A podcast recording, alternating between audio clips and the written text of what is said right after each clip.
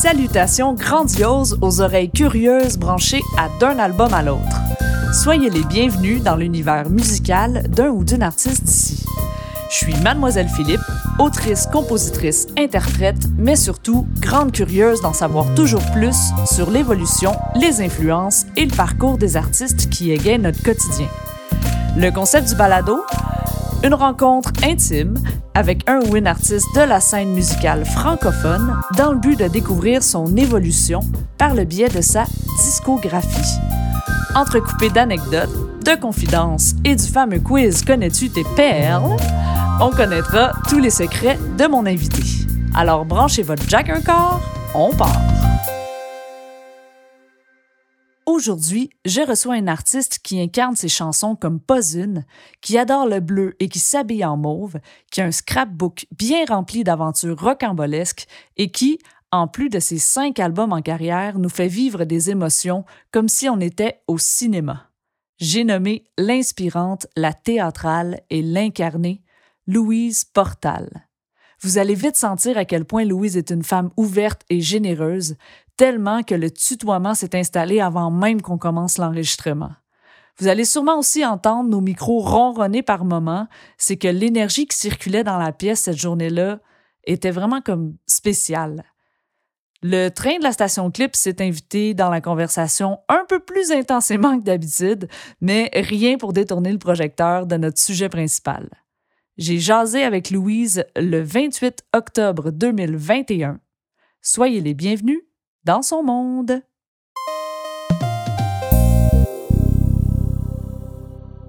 Louise Portal, mille bonjours, mille bienvenue. Merci de m'accueillir. Ben merci tellement. Je, et, je suis tellement contente que, que tu aies dit oui à mon invitation. J'ai évidemment devant moi la, la femme, l'humaine, l'artiste pluridisciplinaire. Ça se peut que, que je, je m'adresse à, l'actrice ou l'écrivaine, mais c'est surtout la chanteuse qui a accepté mon invitation aujourd'hui parce qu'on va parler de cette époque où tu as fait paraître quatre albums de chansons originales. Et on va aussi inclure dans le lot le cinquième album qui est principalement des interprétations, des reprises. Alors, je suis vraiment curieuse, j'ai super hâte de, de commencer à parler musique. Merci encore.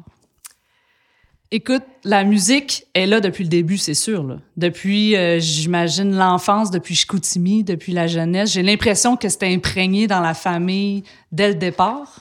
Ben moi, quand j'avais 11 euh, ans, 12 euh, ans, avec ma sœur jumelle Pauline, on, faisait des imitations. Moi, j'imitais Johnny Hallyday.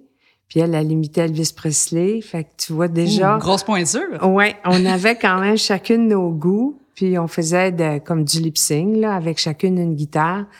Mais on n'a jamais appris à jouer. C'est ma sœur Priscilla qui a, qui a volé nos guitares. Puis c'est elle qui est devenue la, la, la musicienne et l'auteur-compositeur dans la famille. Mm-hmm.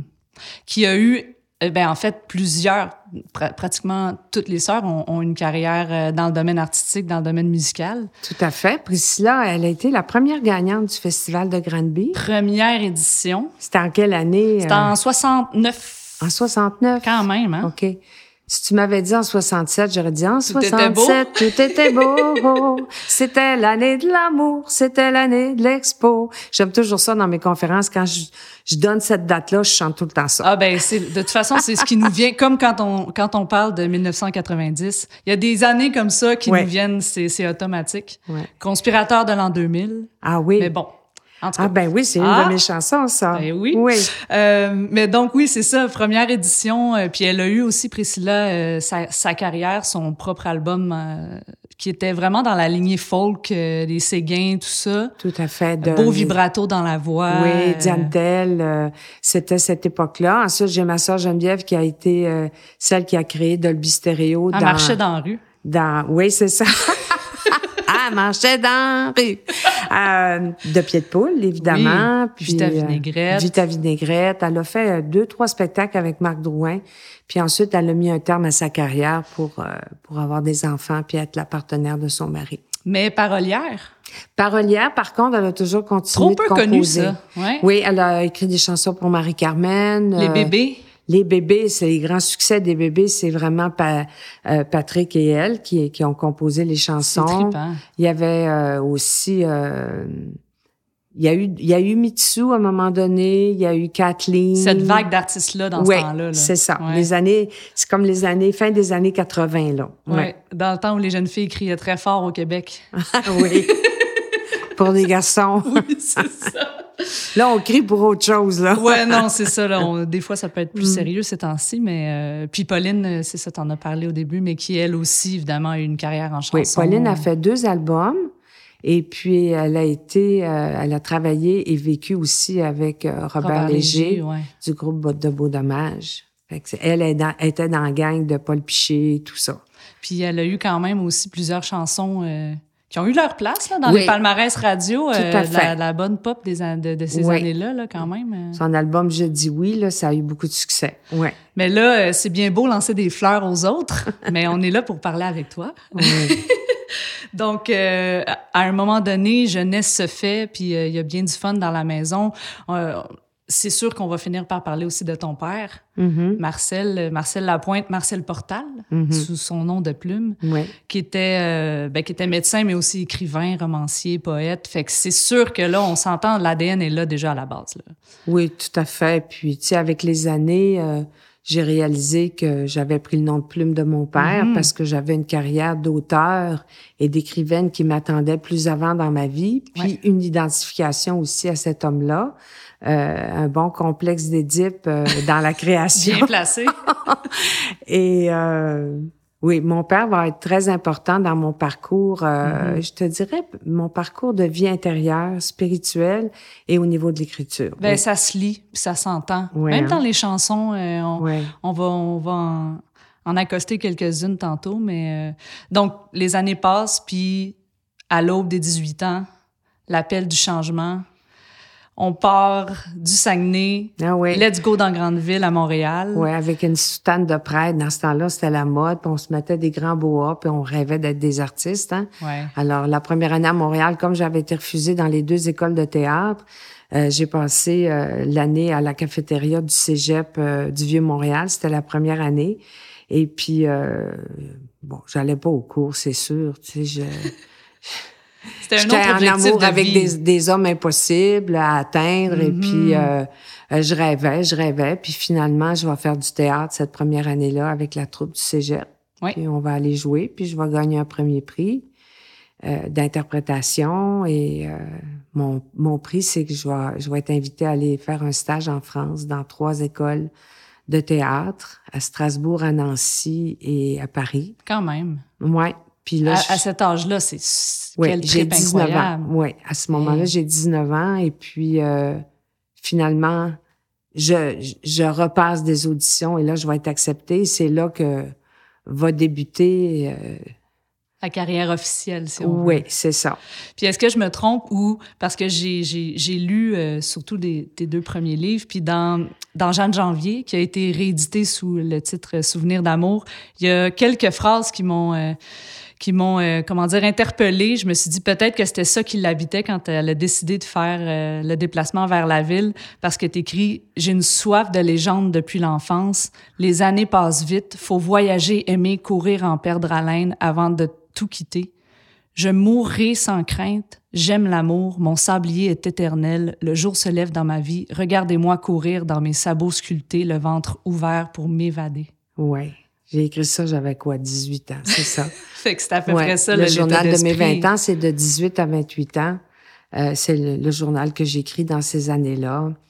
Euh, la plume va toujours être mon bâton de pèlerin, en mm-hmm. fait, pour rebondir dans les épreuves, euh, les,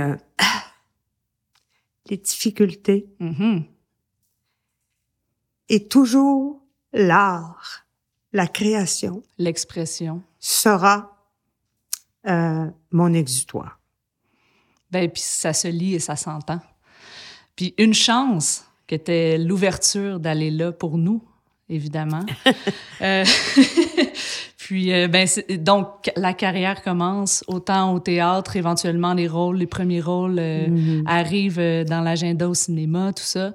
Puis, évidemment, le, celui qui fait que ton visage et ta personne apparaît au plus grand nombre, c'est Cordelia. Oui. Le film. Mais juste avant, c'est intéressant de dire aussi qu'au milieu donc de ma vingtaine, j'ai 25 ans, je vais faire des revues musicales avec François Guy. J'y allais. Ah, oui, tu y allais, Tout à hein? fait. Puis une Ben com- oui. des comédies musicales. Cirque au ciel. Cirque au ciel, Paquet voleur, puis je vais jouer au TNM, euh, euh, Madeleine de, Ver- euh, pas Madeleine de, euh, Marche Laura Socor, puis Madeleine de Verchères au théâtre de Marjolaine. Mm-hmm. Et ça, ça va être comme ce qui va préparer, en fait, là, ce qui s'en vient au début de la trentaine. C'était justement ça, euh, ma, pro- ma prochaine question. C'est parfait, on est bien connectés.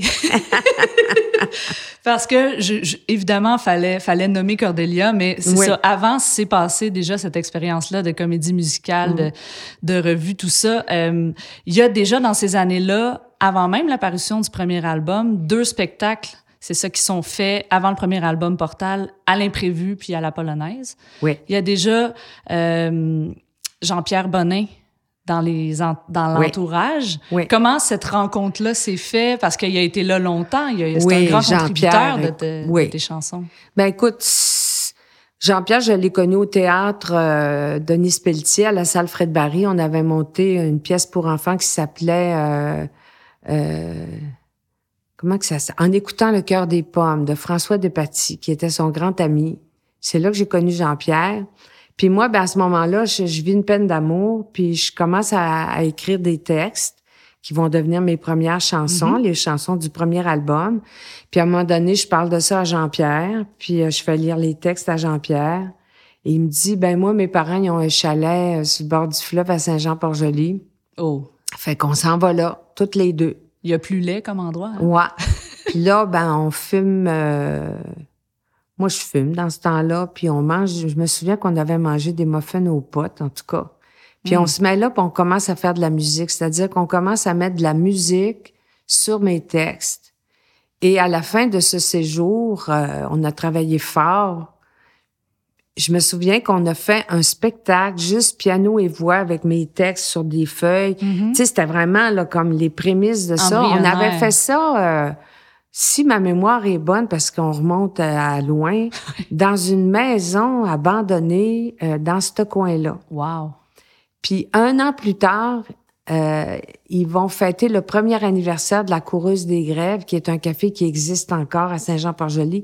Puis là, ils vont m'inviter, puis là, je vais aller faire un spectacle Piano-voix piano-voix avec Jean-Pierre. Wow. Donc, moi, j'écris, on pond, en fait, un, un, pre- un- un premier, euh, un premier, euh, une première maquette, si Mhm. on veut. Et, euh, et là, en fait, je vais, euh, je vais rencontrer euh, Walter Rossi, Ouais, qui ben va oui. devenir euh, mon compagnon de vie et le producteur.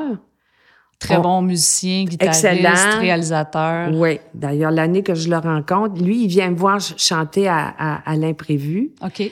Puis euh, il trouve ça tellement fort qu'il dit il faut qu'on te fasse faire un disque absolument. Génial. OK. Puis là, lui, il a des entrées beaucoup dans la musique disco à ce moment-là. C'est un producteur de disques, c'est un réalisateur. Mhm. Euh, il n'y a pas d'argent, mais il y a, il y a beaucoup de talent. Et il va me, il va me m'introduire chez Unison, la compagnie de disques Unison. C'est avec les maquettes piano-voix. Écoute, C'est ça qui a été présenté ou on... Quelque chose comme ça. OK. Je me souviens pas, ça fait trop longtemps. Ouais, Tout ce ben que ouais. je sais, c'est qu'on f- on enregistre l'album, on fait l'album, puis là, tu sais, en studio, c'est pas toujours drôle parce qu'il me fait recommencer puis recommencer. Très, très per- perfectionniste. Puis moi, j'ai pas d'expérience en studio. Puis pour moi, si j'étais une instinctive, là, c'est comme au cinéma. Fais-moi pas faire 25 prises d'une scène, là, je vais mourir. Ah non, Moi, OK, là, ça, c'est quelque chose Moi, j'ai une réputation, c'est one take, deux takes. Ça part... Ouais, ça- OK. ouais. On refait pas ça 15 fois, là. Non. Ah, c'est Mais avec, euh, avec euh, Walter Rossi, c'est pas ça. Puis des fois, je m'en vais me cacher dans les toilettes, puis je fais! Je viens là dans des états euh, parce que pour moi, il faut garder une essence. C'est la livraison du moment. Spontanée. Ouais, c'est ça, je comprends. Ouais.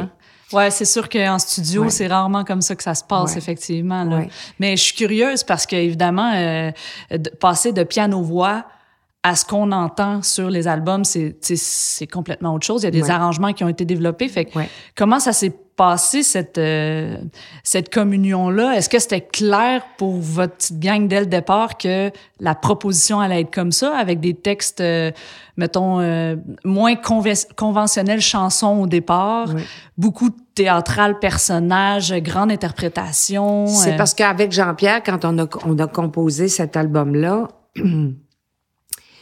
c'est qu'il se mettait au piano, puis je commençais à fredonner quelque chose, puis là, il, il, me suggérait quelque chose. C'est pour ça qu'il y, a des chansons qui sont un peu, tu sais, comme Jeanne Janvier ou Frère Écarlate. À plusieurs, à plusieurs. Ben, c'est un peu comme plusieurs parties. Oui, puis un peu, euh, un peu diseuse, ouais. parce que moi, je viens plus de cette tradition-là que rappeuse, on va ouais, dire. Ouais, mais ça ressemble à ça, pareil. Mm-hmm. c'est de la chanson. C'est de la chanson, mais c'est de la chanson aussi où tu tu, tu, tu prends parole, puis c'est, t'es pas nécessairement en train de chanter, tu parles aussi. Je crois que c'était assez innovateur pour la période. Ben, de toute façon, ça s'entend. C'est ce qui fait aussi la marque Louise Portal. À, mon, à mon oreille, à mon sens, c'est ce qui rend euh, la chose vraiment le fun parce que c'est une musique qui donne le goût d'évacuer, très souvent, tu sais, de par l'interprétation, de par l'intensité de, de, de, la charge. Euh, là, premier album, c'est quand même l'étiquette Proculture. Oui, parce que c'est ça, là. Faut que je vous dise, tu sais, quand tu me demandes une réparation. Ah oui? Bon, ça y est, on y va tout de suite. Vas-y, la oui, parce que ça, ça fait partie du, du, du, mm-hmm. du projet. Si j'avais une réparation, j'aurais pas nécessairement choisi, accepté d'être avec Unison. C'était pas la bonne compagnie de disques. Et la preuve, c'est que mon album est resté ses tablettes pendant un an. OK. Et ce n'est Ah, qu'un ouais. an plus tard qu'on va faire une démarche auprès de Proculture. Je pense que ça vient juste d'ouvrir. Et là, euh, les gens qui sont à Proculture vont l'accepter. Ah ouais. Et ils vont être très bien positionnés parce que cet album-là va même sortir en France. Oui, c'est comme c'est ça. ça. que je vais faire la première partie de Maxime Le Forestier à Bobino. Je vais être invitée à chanter à l'Olympia dans Il y a de la chanson dans l'air de Jean-Louis Foulquier, le fondateur des Francopholies à La Mhm. Rochelle, euh, qui est devenu un ami pour jusqu'à son décès euh, il y a quelques années. Donc, euh, Ah, fait ça était- m'a retardé d'un an, mais c'est peut-être pas nécessairement une grosse réparation, dans le sens que moi, comment je fonctionne, mademoiselle Philippe, c'est que j'accepte que la vie se présente Ouais. d'une certaine manière, puis il y a des raisons à ça. Puis ça, je l'ai compris quand j'ai été refusée au conservatoire par l'école, puis ça m'a amené à. Montréal, puis ça m'a amené à, à ce prix, puis ça m'a amené à ce stage en France. Fait que j'ai comme compris à ce moment-là que nos vies parfois prennent de drôles de chemins, mais pour nous amener quand même à, à réaliser notre destin. Moi, je crois au destin. faut rester euh, réceptif et ouvert à continuer Oui. et à trouver d'autres avenues et à ce qui se présente. OK, fait que Oui. dans le fond, l'album en 80 était déjà là? Puis c'est en 81 qui a été mis en marché par Proculture. Oui, voilà. Eh ben, Oui. OK. Euh, je, je serais curieuse de, de parler de quelques chansons. Oui. J'aimerais ça commencer par Clown travesti. Ah oui. Parce que moi, av- avant même de l'entendre pour la première fois, le titre m'a interpellée. Évidemment, j'étais très curieuse de découvrir euh, ce qui se cachait derrière. C'est une chanson, le texte a été écrit par toi et la musique par Priscilla, Ma sœur. ta sœur. Euh, qui, qui- quelle est la symbolique derrière cette chanson-là? Qui se, qui se cache derrière ce clown travesti? C'est quoi l'histoire? J'aimerais vraiment la connaître. Ben, écoute, quand je relis les paroles de, de, de, de cette chanson-là, je vois que, tu sais, un clown, ça montre un visage heureux et tout ça, mais il y a toujours un... Tu sais, des fois, on va dire c'est un clown triste. Mhm. C'est-à-dire que on se maquille, on est travesti parce qu'il y a quelque chose qu'on veut pas montrer. Oui, tout à fait. Puis je trouve que c'est une chanson sur le désir de réussir, le désir. Mon cirque a parcouru le monde, euh, mais sous mon parapluie, donc il pleut, c'est pas facile. Mhm. Tu sais, moi j'écris beaucoup instinctivement. Des fois, je, je sais pas trop pourquoi j'ai écrit ça. OK, OK. Mais c'est c'est comme mon inconscient. J'ai toujours dit que la, comme mon écriture, c'était ma voix intérieure. Puis avec l'âge et les années qui passent, c'est devenu vraiment comme une prière puis une méditation. Tous les matins, j'écris. Mais depuis euh, des années et des années et des années, je suis rendue à 130 cahiers euh, Hey, euh, personnels d'écriture. Alors, euh, Fait que c'est ce voyage imaginaire-là est venu. Oui, c'est que c'est présenté ça. pour Oui. illustrer le, le, le côté justement euh, des fois la parure mais en dessous c'est Oui, c'était probablement mon, tu sais, toutes mes, mes doutes. Tu sais, quand on est un artiste, on doute, mais il faut foncer, il faut aller de l'avant. Fait que peut-être c'est une chanson qui parle de ça. puis euh, musicalement c'est super trippant parce que t'en parlais un petit peu tantôt ça commence un peu mystérieusement on, Ouais. on arrive dans le voyage on sent qu'il va se passer quelque chose puis à un moment donné paf Ouais. le, le- la batterie arrive le groupe Je arrive suis du voyage imaginaire dans lequel on s'avance, des mains sur les yeux. Je suis du voyage imaginaire dans lequel on s'avance, des gants pleins de trous. Tu vois, il y a des failles, il y a des trous. déjà dans les deux premières phrases Mm. la charge est là tu sais. Oui, tout à fait. puis je suis je suis moi je ne suis que curiosité aujourd'hui Oui. Euh, étant donné que c'est Priscilla qui a fait la musique, est-ce que ça s'est passé un petit peu comme les autres chansons avec les autres collaborateurs? Dans ce temps-là? Qu'est-ce qui faisait que elle était là pour une chanson ou une autre? Ben parce que probablement que j'avais envie de faire euh, une création avec ma sœur qui, Mhm. qui, qui, qui, qui faisait déjà de la musique, qui Ben à ce moment-là revenait de je sais pas où, étudier à Los Angeles ou Boston, puis elle travaillait à ce moment-là avec Martine Sinclair, avec Claude Dubois. Euh, Priscilla, elle a travaillé avec beaucoup d'artistes, alors c'était, elle a été dans mon band Oui. aussi, donc c'était le fun de pouvoir échanger, puis elle va- on va faire d'autres collaborations Ben oui. futures, même avec mes contes pour enfants, c'est elle qui va mettre en musique euh, les chansons dans dans mes contes pour enfants euh, beaucoup plus tard. Alors euh, Puis souvent, on, on- on- quand on dit, euh, quand on donne le crédit de la musique d'une chanson, c'est souvent les accords et la mélodie. Mais là, de ce que je comprends, les mélodies étaient inspirées aussi de toi. Euh, Oui, probablement. Dépendamment là, Oui. de la chanson, là, j'imagine Oui. que c'est un peu du cas par cas, mais.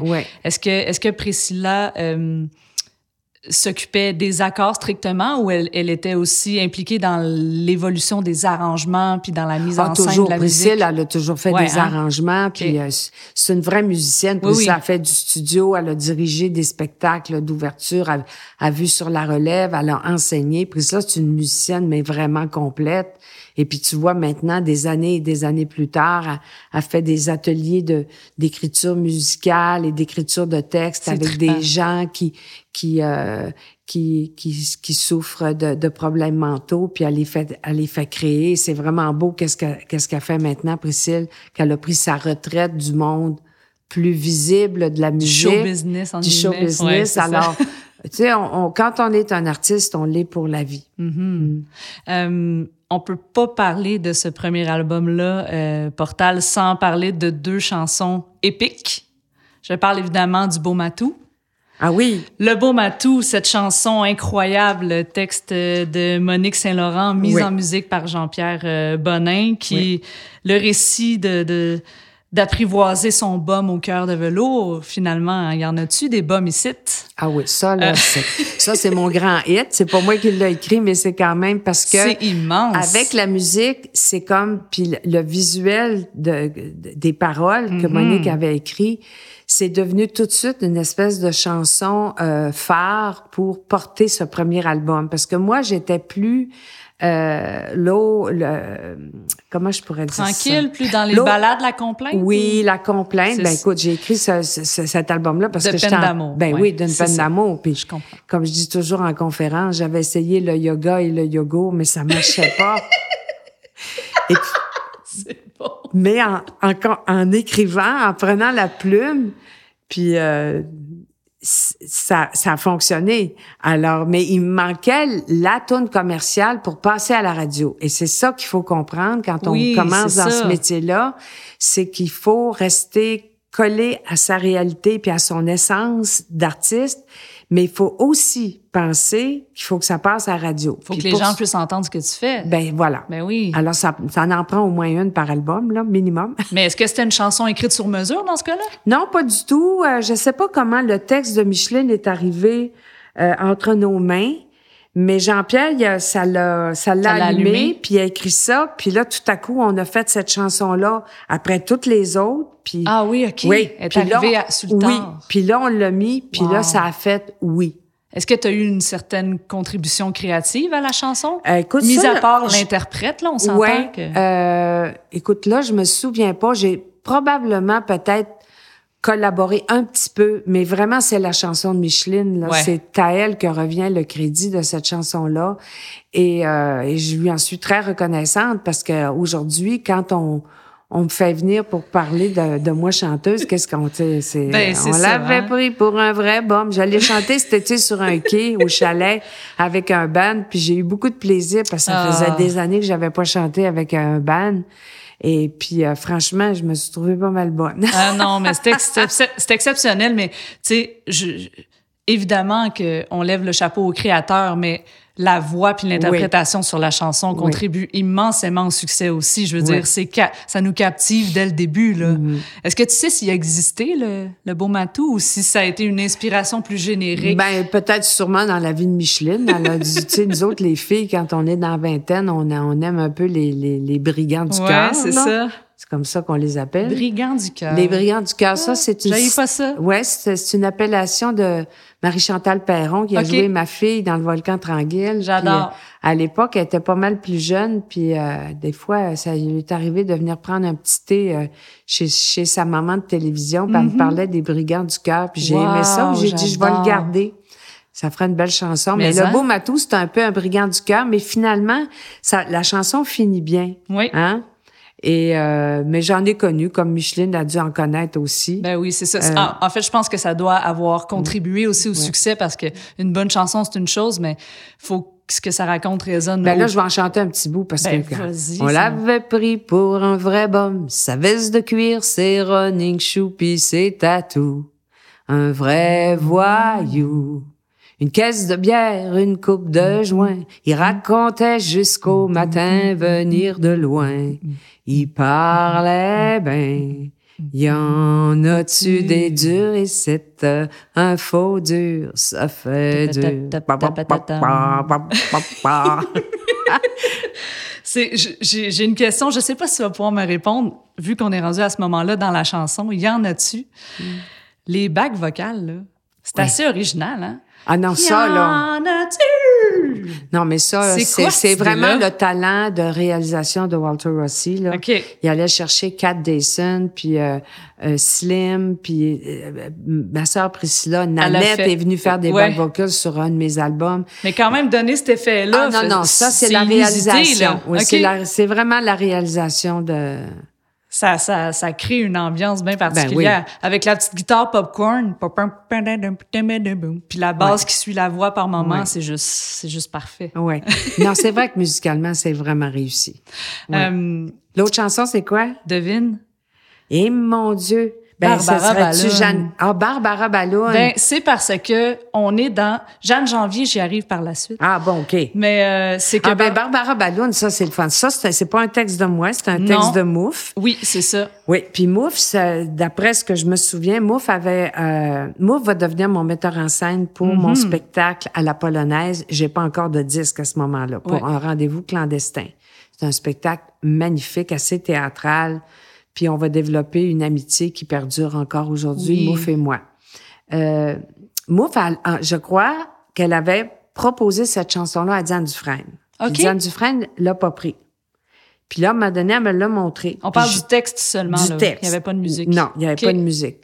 Puis moi, j'aimais bien le, le, le texte parce que je trouvais que ça donnait lieu à une théâtralité Ben intéressante. oui, ben Alors, oui. en spectacle, Mademoiselle Philippe, je faisais monter parfois un, un gars de la salle sur la scène. Puis là, euh, Ça se je passait. l'assoyais. euh, sur- wow. Je me souviens qu'une fois, j'étais dans une grande tournée, ça s'appelait le Junk Tour euh, Portal, puis j'avais ramassé plein d'affaires sur le bord du chemin, dont un vieux banc de char. Puis là, je, je me souviens qu'une place, je sais pas si c'était à... Mon Dieu, c'était dans le bas du fleuve. En tout cas, j'avais assis le gars sur le banc, puis j'y avais chanté « Mon nom, c'est Barbara Balloon. Malade. À ma façon, c'est une sorte de clown. Moi, je vends mon soul, pas mes faux Je suis pas une gu... Je suis pas une putain, je suis une guidoune. Je me tiens dans un club. Oh, Non, c'est le fun à chanter parce que c'est très visuel, c'est très théâtral. C'est un personnage, en fait. Puis je me Ben mettais, je me souviens, une, une Perruque blonde. Ben, c'était en fourrure, en Ah fait. oui, OK. Sur la tête. Puis j'avais une espèce de grand manteau avec des, euh, des pastilles très colorées. Puis il y a des places même pour ça, on envoyait des ballons sur la scène. Tu sais, une machine qui fait Ben des, oui, des des- ballons, ouais. là. Ouais. Est-ce que, est-ce que tu sais si, euh, parce que c'est très théâtral, puis il y a des phrases assez percutantes, là. Je suis pas certaine que, que ça passerait, là, aujourd'hui, euh, de, de dire dans une chanson que, tu sais, euh, moi, je me défoule puis je monte mes boules, puis c'est dans les bouses que je noie mes blues, puis des affaires comme ça. Mm-hmm. Euh, est-ce que, un peu comme Clown Travesti, tu penses qu'il y avait là euh, une dénonciation plus sociale que juste le côté théâtral de... Ben, je, je crois que Mouffe, en écrivant ça, elle voulait dire que des fois, dans la désespérance puis la quête amoureuse, on prend un coup puis on, Ouais. on s'éclate dans la nuit. Puis aujourd'hui, c'est encore vrai. Ben oui. Mais au lieu de le chanter, tout le monde met ça sur les réseaux sociaux puis ils se photographient avec des, des, des comment on appelle ça, des shooters. Des shooters, ouais. Puis, mais tu sais, c'est la même chose. C'est vrai. Non, moi, je pense qu'on pourrait encore dire ça, mais tu sais, aujourd'hui, c'est sûr que hein, le politically correct en Mhm. art, c'est très, très, très euh, touché. euh,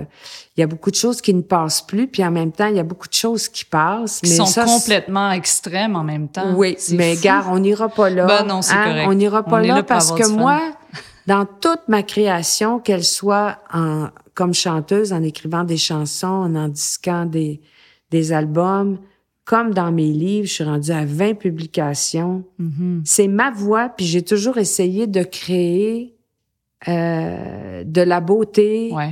de, de, de, de, l'intensité, de l'émotion.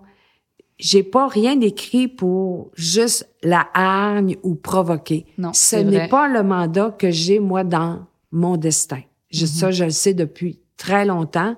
Moi, je fais une démarche spirituelle depuis mes 25 ans, mais ça m'a pas empêché à 30 ans de chanter Barbara Ballon, puis d'être habillée en cuir, puis d'avoir l'air d'une petite toffe. Ben mais oui. moi, je disais que j'étais une rock mantique, tu sais. Oh, Ouais. j'aime ça. Ouais. Ben, je suis tout à fait d'accord avec ce chapeau-là. Ouais. Ben, bifurcon vers Jeanne Janvier. Ah oui, ben Jeanne Janvier. À matin, je me sens comme une fille de calendrier. Hey, écoute, Jeanne Janvier, ronde comme une pêche, mais froide comme un... comme un melon. Oui. Ça, c'est la chanson qui, euh, qui dit tout de Mhm. cette peine d'amour que j'ai vécue à 29 ans. Et euh, c'est une chanson que j'aime beaucoup. Et c'est cette chanson-là que Jean-Louis Foulquier avait entendue sur ce premier album. C'est pour ça qu'il m'a fait venir euh, à l'Olympia Wow. pour la grande soirée de Il y a de la chanson dans l'air, où il y avait plein d'autres artistes. Et c'est moi qui ouvrais le show comme vedette québécoise à l'époque. On parle, on est... Du show. Oui, à l'Olympia. J'ai... euh, Wow. j'ai 30... À ce moment-là, j'ai quoi? J'ai 31 ans, 32 ans. Puis c'est drôle, hein, parce que des années plus tard, en 89, je vais faire un film qui s'appelle Mes meilleurs copains de. Jean-Marie Poiré. Oui, oui. Et la scène d'ouverture du film, je suis sur la scène de l'Olympia, le personnage, Bernadette Legrandbois. Ouais, OK. Puis, tu sais, je me La suis dit- symbolique de ça. hein. ben, je me suis C'est dit, c'était mon destin. C'est comme si j'avais répété ma scène, mais des années auparavant, Aïe, aïe. en tant que portal. Puis là, je pouvais prendre toute l'expérience de portal, puis la prêter à Bernadette qui chante euh, euh, Elle a encore son regard paumé d'aérogare. Elle a toujours ses jeans troués, ses pompes de star. Elle aime toujours des mecs de rue, des chiens bâtards qui font la queue et qui s'allument comme des cigares. C'est le retour de Miss Rock. Ta-da-da-da. T'as-tu vu le film? Mais non, je Ah l'ai pas ben vu, mais là, tu viens de me donner ce le goût. C'est une comédie, c'est un, un film culte en France. Ouais, OK. Oui, oui. Et il y a Jean-Pierre Bacry, euh, Jean-Pierre Daroussin, c'était son premier film. Il y a Gérard Lanvin, Christian Clavier et puis Bernadette. Malade. Et puis c'est un film, euh, c'est une comédie où il y a beaucoup de musique. Mhm. Et euh, vraiment, j'étais la- la- l'artiste parfaite pour incarner cette chanteuse-là. Et, euh, et je suis toujours en relation, euh, c'est le fun, hein, Facebook puis tout Ah, ça, ben oui. avec euh, le réalisateur Jean-Marie Poiré. Ben c'est ça. Oui. Il faut, faut aussi que ça ait du bon, hein, ces Oui. réseaux sociaux-là. Oui.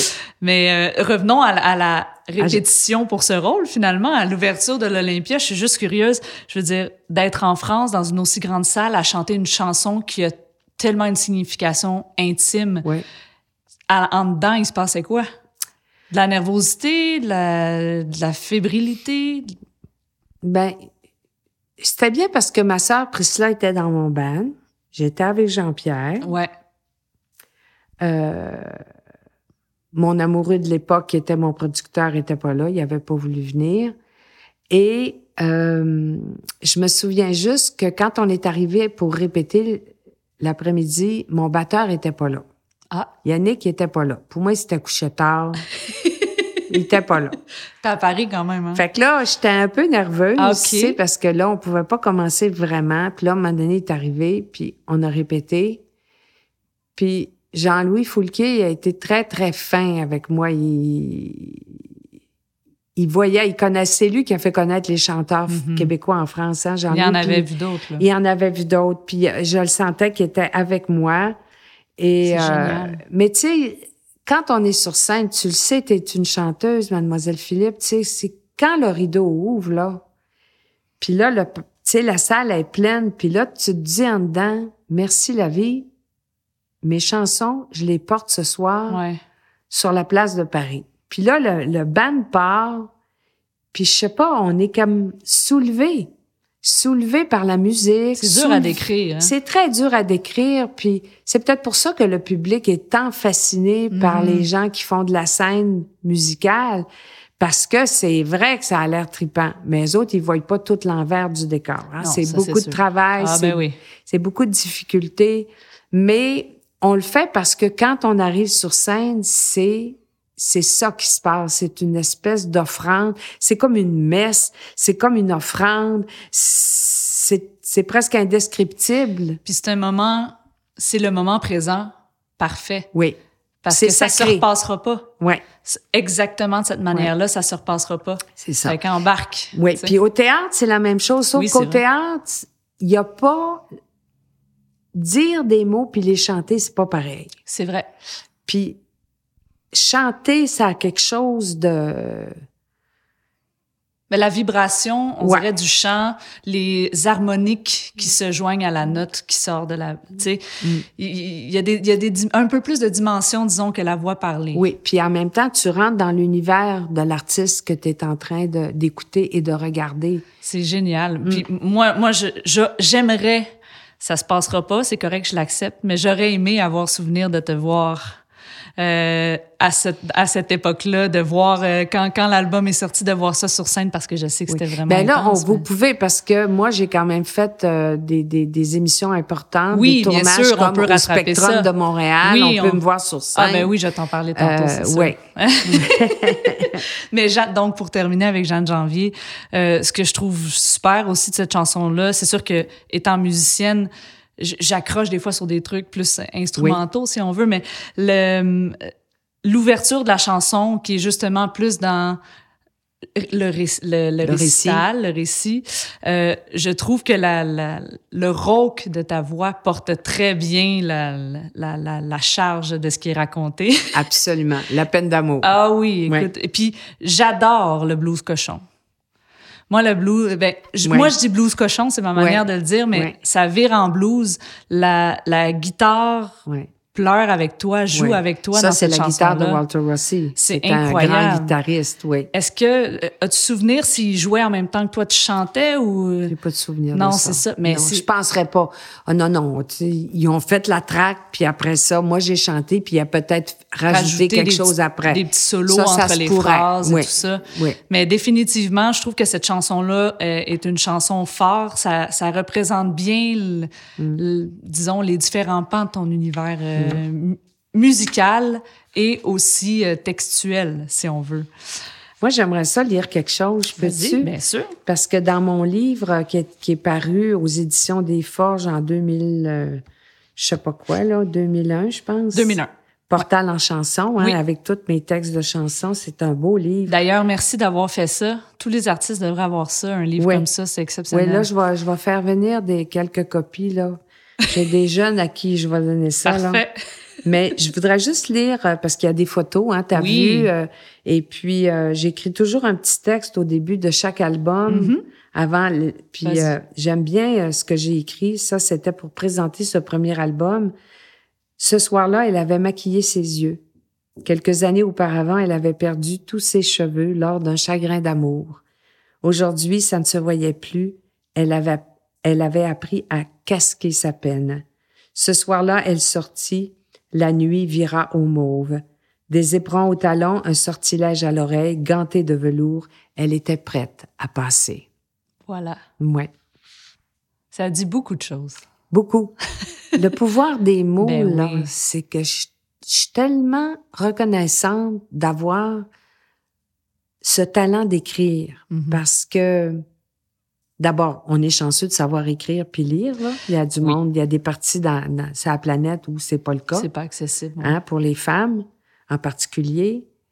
Et on peut tellement guérir de choses, Mhm. le pouvoir de guérison des mots. Et ça, euh, moi, je fais des conférences pour parler de ça. Parce que moi, ça m'a sauvé la vie. Le- être une artiste, ça m'a sauvé la vie Ouais. et tellement sensible comment j'étais. Et l'écriture, vraiment, a été euh, ma canal. rédemption. On va le dire comme ça. Et euh, ben tout à l'heure, euh, t'as as déjà annoncé ta rénovation parce que chaque personne qui vient me rencontrer, je leur demande de me de m'identifier une rénovation et une fierté pour chacun Oui. des albums. La fierté pour ce premier album-là, Portal, ce serait quoi? Alors, moi, j'ai écrit parce que j'ai, tu sais, j'ai fait mon devoir, là, ma chère. J'ai marqué l'audace de chanter mes textes, aller au-delà musicalement de la facture dance et disco de l'époque. Et Ben, ça, c'est vraiment grâce à Jean-Pierre Bonin. Ben d'accord. Ouais. Tout à fait. Audace, Et- c'est un bon mot. Oui. Et de faire un show sans avoir d'album. Ça, fallait Ouais. le faire. oui. Non, mais c'est vrai, fallait, j'ai fait l'imprévu sur la place Jean-Cartier dans Oui. le Vieux-Montréal, la, Pono- la, La polonaise, Polonaise. sur la rue euh, Prince-Arthur. Puis c'est juste après que mon album est sorti. Fait que j'ai été vraiment audacieuse, mais ça, c'est une de mes qualités. Puis éventuellement, ça, on a parlé un peu de Paris tout à l'heure, mais ça s'est rendu même jusqu'au prix de la presse du festival euh, en Belgique, du Oui. festival de Spa. Ah ben oui, là, écoute, je, je te dis que je les ai faites. Il y avait la mâchoire à terre, là. Les- Devait capoter de voir, de Ben te voir écoute, j'étais habillée euh, tout en cuir avec euh, un petit débardeur en cuir, des éperons la au talon. de. J'avais une rose euh, accrochée dans la tête. Puis j'ai commencé assise euh, dans les marches sur une il y c'était une scène avec des marches. Puis j'ai chanté ma chanson Marilyn. Oui. Puis j'ai pris ma rose, puis je l'ai toute garochée comme ça, les pétales sur la... J'ai vraiment fait une prestation, là, Ben oui, c'est incroyable. sûr. Ce n'est pas que chanter des chansons, c'est pas possible Ouais. avec Louise Portal. Mais moi, j'étais sûre, j'avais pas été mis en finale. Fait j'ai dit, moi, je, je gagnerai pas. Ils sont venus me chercher au casino, toi, de l'hôtel, de la salle de spectacle, parce que ils ont dit, mais, Madame Portal, Madame Portal, il faut venir, il faut venir. Vous, vous êtes, vous, vous- êtes récipiendaire d'un, d'un prix. Allez, allez, dépêchez-vous. J'ai fait quoi? J'étais, j'étais en train de, de gambler au casino avec Jean-Louis Foulquier. J'ai dit, qu'est-ce, qu'est-ce qu'on fait? Ben, Jean-Louis, il dit, écoute, là, tu, tu gagnes un prix. Je sais pas c'est lequel, mais, fait qu'on s'est rendu dans la salle de spectacle, puis là, je suis montée, puis sais-tu qu'est-ce que j'ai fait? Moi, je, des fois, c'est comme ça que j'étais un peu baveuse. Je suis montée sur la scène, je cherchais mon prix de la presse. Donc, Oui, tous les journalistes pas- oui. avaient voté pour moi. Puis je les ai remerciés, puis j'ai dit, je, je vais vous laisser sur quelque chose. Puis j'ai chanté, je suis venue au monde à trois pistoles. J'avais les yeux de ma tante Angèle. Ma mère a failli virer folle. Fallait donc pas que je sois comme elle. Dans le pied de la côte au ras l'église, on jouait aux jeunes mariés. Je mettais les jupes de ma sœur Lise pour attirer le beau Tom Harvey. Heure, la ville, la maudite ville, tous mes sentiers sont mélangés. Je me sens tout petite dans mes guenilles, un grand creux noir à partager. Et j'ai ajouté, et c'est pour ça que je fais ce métier-là, pour partager le grand trou noir qui m'habite. Ben là, je me suis retenue, je m'en allais t'applaudir. Et ça, c'est un très beau texte ben écrit par Robert Lalonde, mm. Que j'ai mis d'ailleurs à la fin de mon premier album. Une toute petite chanson, mais qui dit beaucoup. Mais ça part dans dedans. T'sais. Voilà. T'as bien beau mettre des feux d'artifice. Tant mieux si on éblouit les gens avec des feux d'artifice, mais ça part dans, dans oui, dedans. c'est comme le dit Sonia Benezra ça part du dedans. Du dedans, de l'an de dedans. Oui. euh, Est-ce que je me trompe ou parce que à cette époque-là, quand même, c'est ça, l'album, euh, c'est en 81 qui est paru, puis bon, il a, a mm-hmm. eu sa vie euh, un petit peu par la suite, et, et il est encore vivant, là, c'est pas ça que... Bref, mais dans ce temps-là, en fait, l'industrie musicale, surtout ici, euh, après l'échec du référendum de 80, là, ça l'industrie a vraiment pris une débarque. Ah. C'était, tu sais, surtout côté vente de disques. Heureusement qu'il y avait les radios, mais encore là, je veux dire, à moins d'être Ginette Renault, euh, c'était difficile. Écoute, d'abord, les années 80, c'est les années de... Moi, c'est comme ça que je l'écris dans mes livres, dans ma, biographie. Euh, pas ma biographie, mais dans mon roman L'actrice, où il y, a, un passage sur la musique. C'est... Euh, Tina Turner puis Michael Jackson. Ouais, c'est ça. Donc, nos artistes québécois, ils partent en tournée tout seul avec une guitare. Moi, je me souviens, euh, j'étais en studio pour faire mon deuxième album, puis j'étais avec euh, Richard Séguin, puis Richard, son album, il va partir en tournée tout seul avec sa guitare. Michel Rivard, c'est la même affaire. Parce que t'as pas un moyen d'avoir un ben non. Ben non, c'est très, très difficile et il y a beaucoup d'artistes qui vont abandonner le métier, hmm. euh, justement, parce que c'est très difficile de survivre. Mais il était où le revenu dans ce cas-là? Est-ce ben moi, c'était l'actrice. OK, mais c'est ça. Donc, côté musical, c'était vraiment une affaire de passion. Plus euh. Ben, d'expression. D'expression, de passion. C'était nécessaire. Puis quand même, le premier album marche bien. Oui, c'est ça. Donc, euh, moi, je, suis sur cette lancée-là. Donc, je vais tout de suite... Euh, mais tu vois, regarde... Aller vers le deuxième. On va regarder, là, le prochain album, je change encore de compagnie 10, puis c'est Production 12. Oui. Fait que ça, c'est du monde qui était à Proculture. Ça, ça devient Production 12, si ma mémoire est bonne. Fait que les autres sont intéressés parce que là, mon album est sorti en France. Les éditions Adès on se sont occupés de moi, de ma promotion, de me loger. C'est bon. C'est bon. J'ai fait l'Olympia. J'ai fait Bobino. Je viens de faire mon premier film en France avec Daniel Auteuil puis Florent Pagny. Il y a un momentum là quand même. Oui. Puis c'est deux ans, tu sais, c'est pas long, là. Deux ans plus tard, en 83, deuxième album évadé. Oui. Paraît. Fait que ça s'est enchaîné. Oui. Puis ça, là, ça... Vas-y, ouvre-nous la, la voie. Oui, alors j'ai écrit justement au début de ce deuxième album, dans mon petit livre, « Envoûté, je voulais m'évader. Je suis partie pour Paris, l'Olympia Bobino. J'aurais pu rester au loin là-bas. L'exil n'était pas pour moi, je suis rentrée. Mm. Et ça, c'est parce que après ces, plusieurs mois-là, là, euh, puis avec des allers-retours, moi, je, je, je vis une, une, on va le dire, c'est une passion amoureuse, pas une peine d'amour, mais c'est une passion amoureuse avec Jean-Louis. Je, je peux bien le nommer, là, Jean-Louis est au ciel maintenant, puis euh, et euh, je décide que les portes s'ouvrent pour moi en France. J'ai fait un film, euh, euh comment ça s'appelle, dans le Art Media, qui est une grosse agence euh, euh, d'artistes. Ils ont euh, Catherine Deneuve, Gérard Depardieu, ils veulent me signer, bon, tout ça. Mais je suis pas capable. Je suis pas capable de de de de de, m'exiler. En fait, fait que je vais revenir au bercail, je vais revenir vers la personne avec qui je vis, mes animaux. Je vais revenir puis je vais continuer ma création avec Jean-Pierre, avec Walter Rossi et je sais qu'à ce moment-là, j'ai j'ai mon ma route a bifurqué. Ouais, c'est ça. Complètement. C'est un c'est un embranchement de, du parcours là. Ouais. Donc euh, au retour d'une évasion, de là vient évader, j'imagine. Exactement. C'est la thématique justement de de l'album, fait que ça se passe. Ah ben, tu as répondu à ma question parce que Production 12, je me demandais. Fait que Proculture, dans le fond, il y, a un changement là, ça, ça se passe plus. Puis il y a quand même ce deuxième album-là qui arrive. Oui. Heureusement. euh, qui, qui commence à être un petit peu plus conventionnel dans, dans la forme de texte, je trouve. Oui. Parce que écrire, euh, tu dis la plume, elle, elle est là depuis le début, c'est une richesse, oui, mais écrire des livres puis écrire des textes de chansons, c'est deux choses. Mm-hmm. Euh, Est-ce que tu te soucies un peu de ça ou non, on y va Non. comment on se comment Moi, ça se c'est- c'est raconte? comme c'est comme ce que ce qu'il y a à se révéler se révèle. J'écris dans ces années-là, évidemment, j'écris plus le soir, la nuit. Mm-hmm. Euh, je fume encore la cigarette euh, avec un verre de vin. Tu sais, aujourd'hui, moi, j'écris le matin. Là, je suis une lève-tôt, mais tu sais, c'est normal. Je suis au début de la trentaine euh, et, euh, et le, le son, tu vas remarquer que le son change. C'est-à-dire que là, les musiques vont commencer à être plus avec euh, Walter Rossi. Ouais.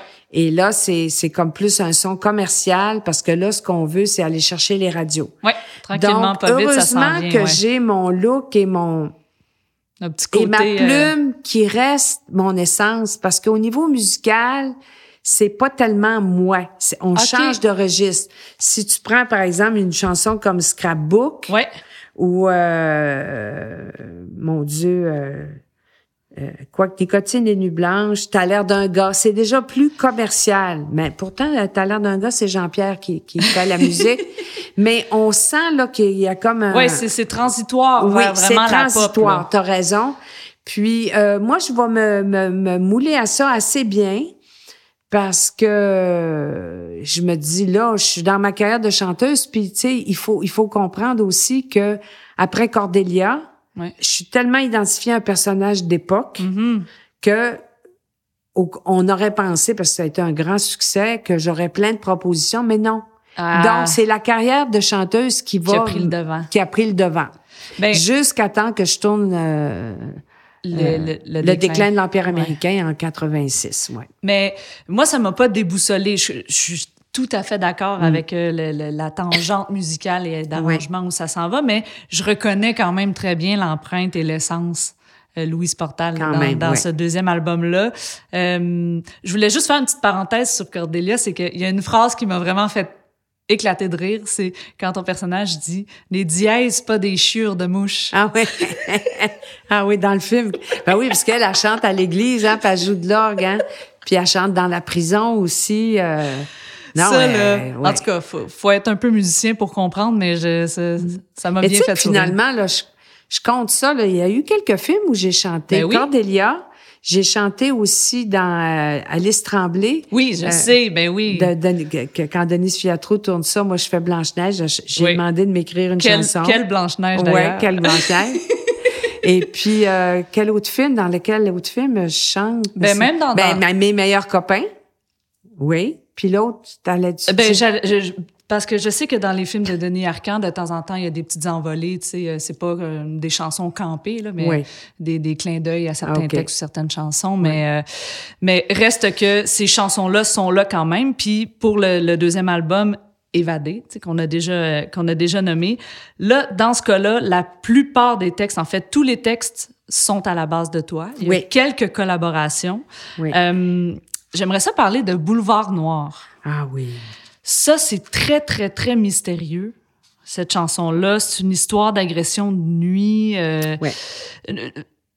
de, sur un ton un peu de dénonciation. Tout à fait. euh, Ouais. acclamé. Est-ce que c'est venu d'un fait divers? Est-ce que c'est une histoire inventée? C'est, C'est un, un thème qui est venu. Je pense qu'à l'époque, euh, c'est avec Mouf. Mouf a contribué. oui.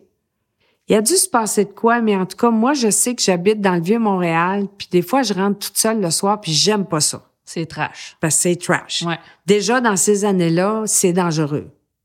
Alors, je pense que ça vient de vouloir parler de ça, puis de vouloir parler que les femmes se font agresser, puis on, on voit que dernièrement, on a encore euh, été témoin.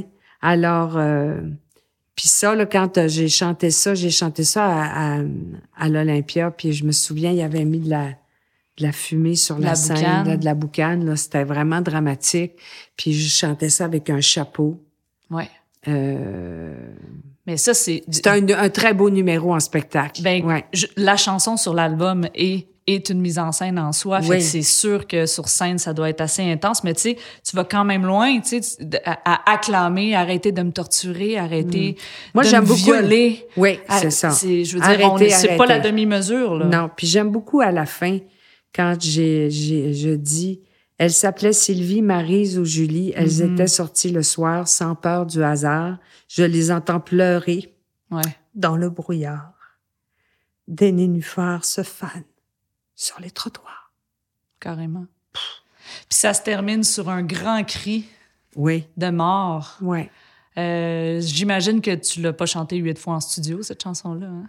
Je me souviens pas, ça fait tellement longtemps, mais Ouais. tu sais, je sais que j'ai signé des belles choses. Ben oui. oui, Puis, je veux dire, musicalement, d'à côté ça, parce que la musique Oui. est très intrigante aussi, Oui. est, est très, très chargée, euh, très rythmée, mu- comédie musicalesque.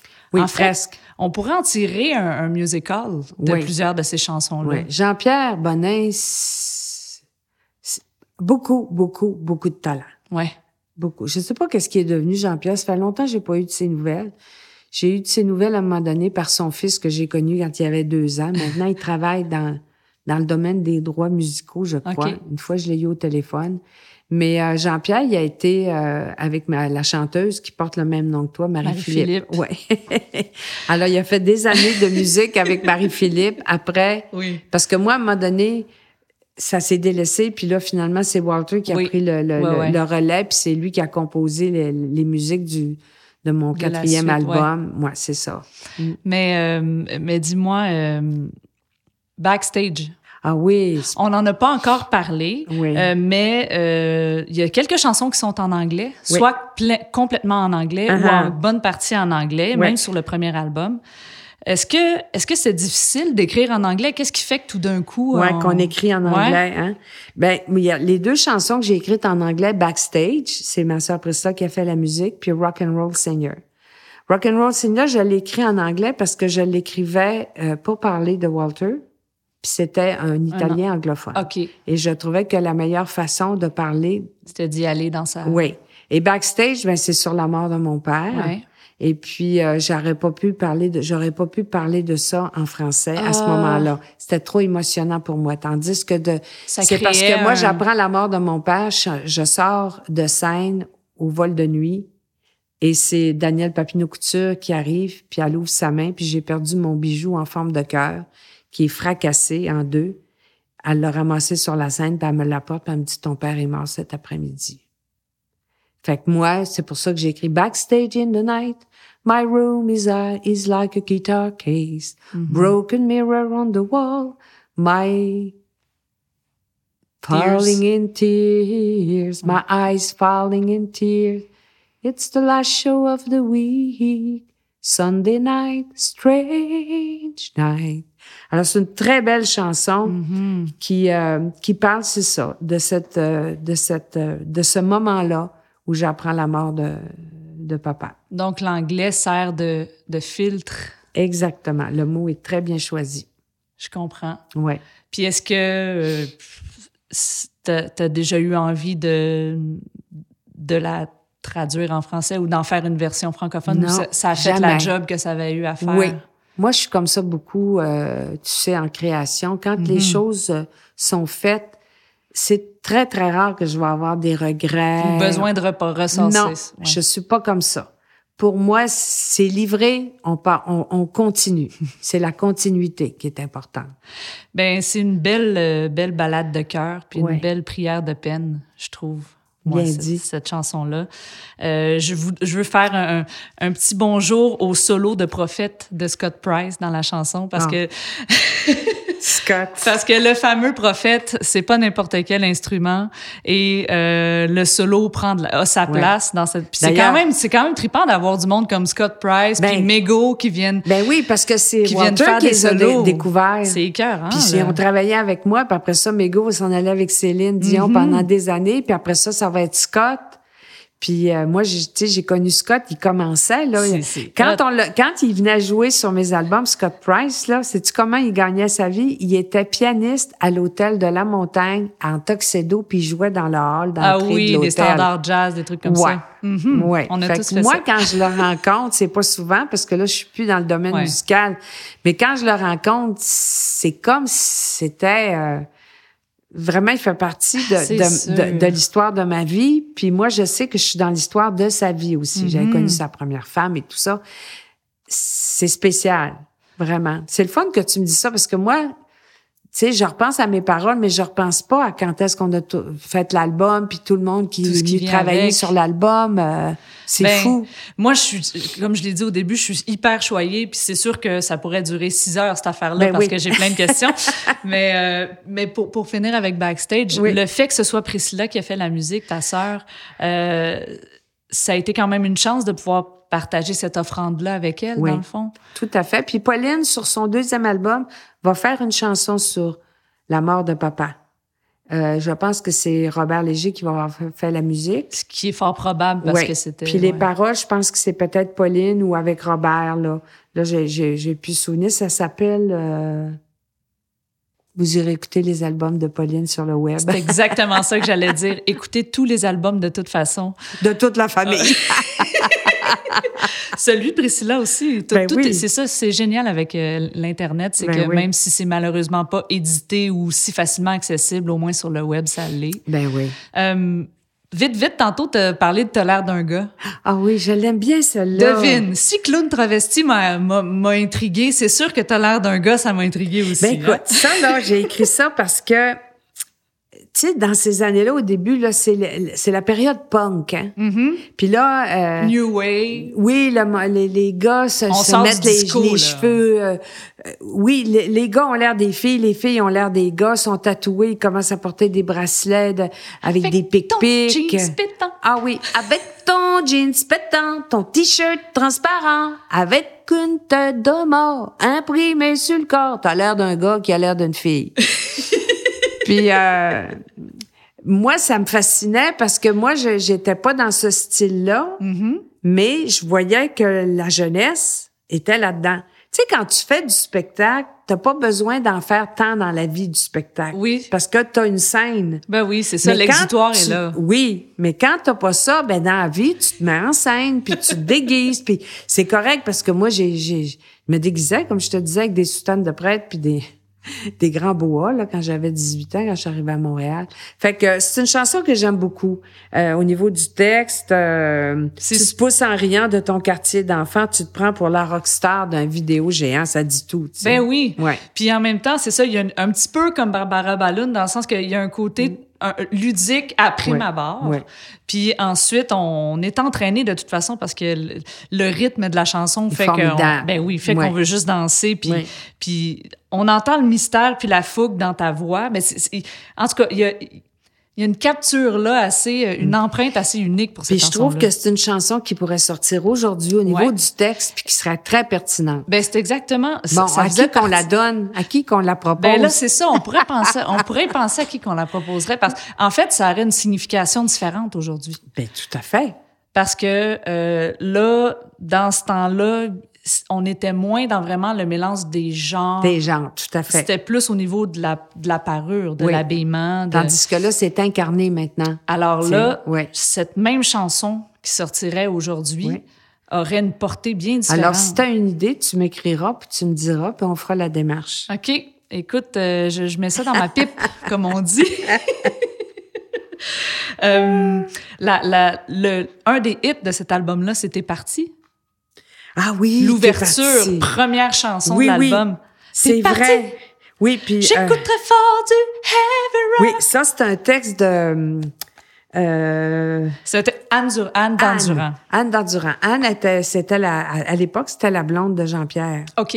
Jean-Pierre Bonin. Et puis, Anne, elle m'avait euh, euh, créé un accessoire pour la scène. Elle venait voir mes spectacles et tout ça. Pardon.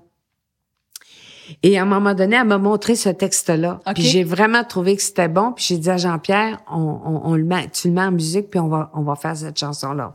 J'écoute très fort du heavy rock. C'est parti. Alors, je trouvais que c'était... euh, J'avais du plaisir à, à chanter ça. On avait fait un clip, je pense, à un moment donné là-dessus. C'est le récit d'une rupture Oui, qui est un thème récurrent. oui. euh, sous différents angles, sous différentes sphères dans toute ta discographie. Oui. Mais euh, celui-là, étant donné le, même si on sent une certaine rage là de- par rapport à la situation, tout ça, euh, il y a un désir de, avec la drive de la musique, ça, on dirait que ça nous donne un, dé- un désir de libération, de ça. délivrance. C'est ça. De faire là, là, Mm. j'ai broyé ma vie. À On heure, passe à autre chose. ouais. Oui, c'est ça. Je suis capable de, je suis capable d'être Ouais. moi-même sans toi, mon homme. C'est ça.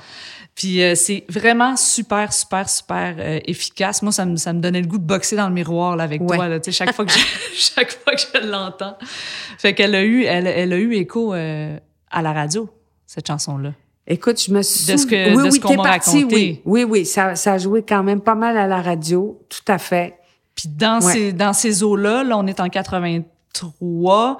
Euh, c'est l'année du fameux show Spectrum Ah oui. qui recou- qui recouvre euh, les deux premiers, Ouais. les deux premiers albums.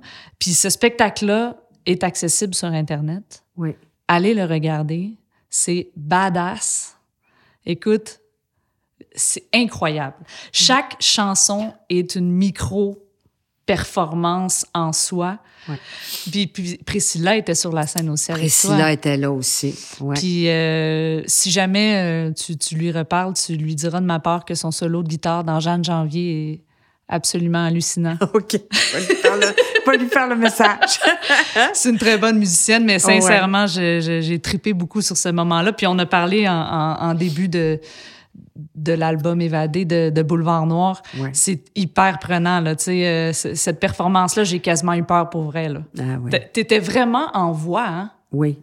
Ça, c'est, c'est hallucinant, là, d'avoir toutes ces caméras-là puis que tout se passe. Mhm. C'est trippant, là. Mm. Mais je chantais quand même beaucoup à cette époque-là. Je faisais des tournées. On faisait pas d'argent, mais on chantait.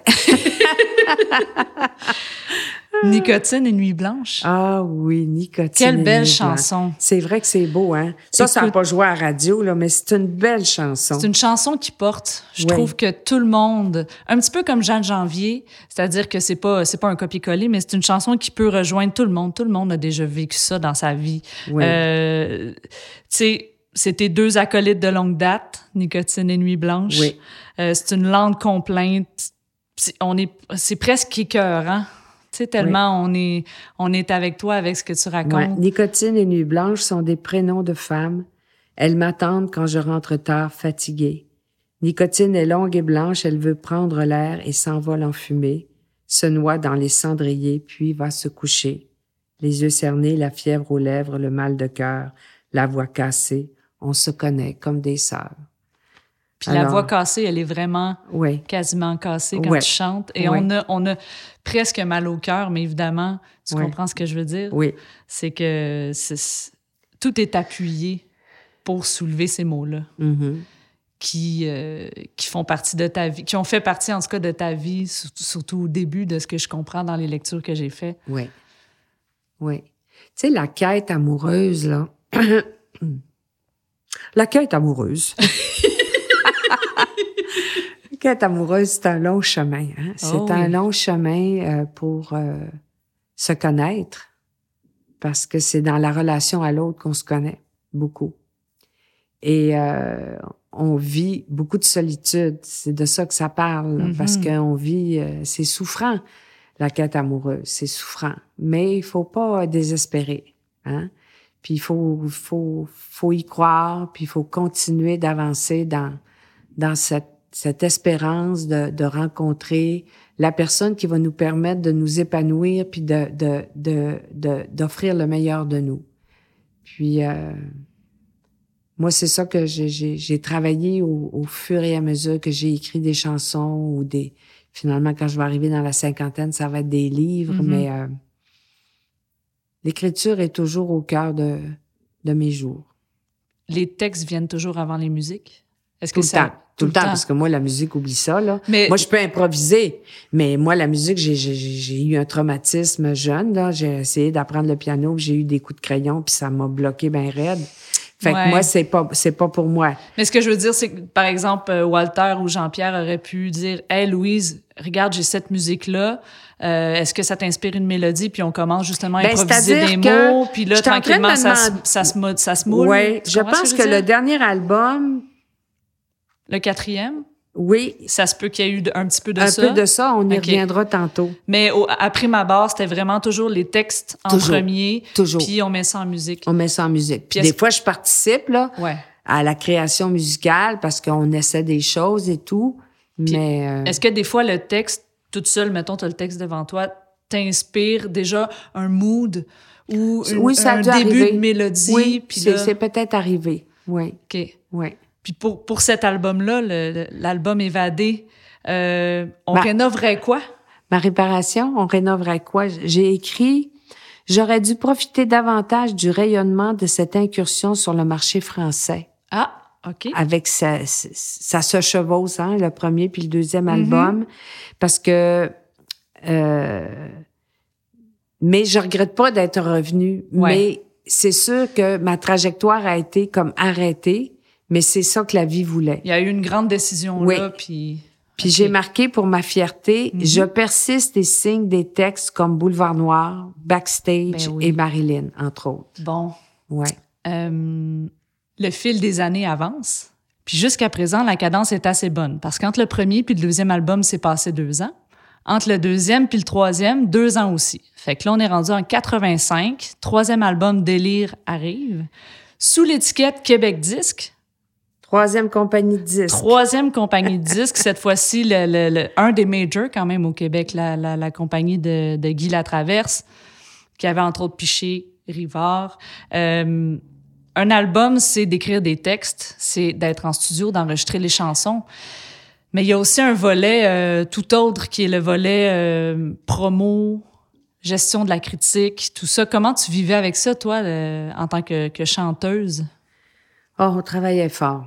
je me souviens de cet album-là, parce que je dis au début, à mon oreille un cheval de mer, sous le signe de l'hippocampe, je délire. Je croise mes doigts, comme quand toute petite, je faisais un vœu, délire que mes désirs se réalisent. Mm-hmm. J'avais fait faire des paquets d'allumettes. C'était marqué portal délire pour que les gens puissent allumer puis faire un vœu. C'est comme un peu comme la petite fille aux allumettes là, de mon enfance. Puis étant, mais ben, ça c'est, tu vois, c'est une idée originale pour pouvoir faire la promotion, tu sais, du projet, tout mm. ça. Euh, mais au niveau, mettons, médias ou au niveau, euh, justement, entrevue, euh, couverture médiatique par rapport au volet chanson, par rapport aux, critiques, est-ce que c'était... Est-ce qu'il y avait quand même de la place là ou pas tant étant donné l'état de l'industrie musicale? Ben, je pense quand même, on faisait le tour des radios, on fait, des fois on faisait des, des euh, sur des bandes, on chantait dans des ça m'est arrivé dans des discothèques, des on travaillait fort. Ouais, c'est ça. Mais hein. j'ai plus le, le, souvenir le plus récent, ça va arriver au quatrième album, je t'en reparlerai tantôt là. Mais là pour cet album là, euh, je me souviens quand tout cas on va faire des clips avec mm-hmm. Histoire infâme, on va faire un très beau clip.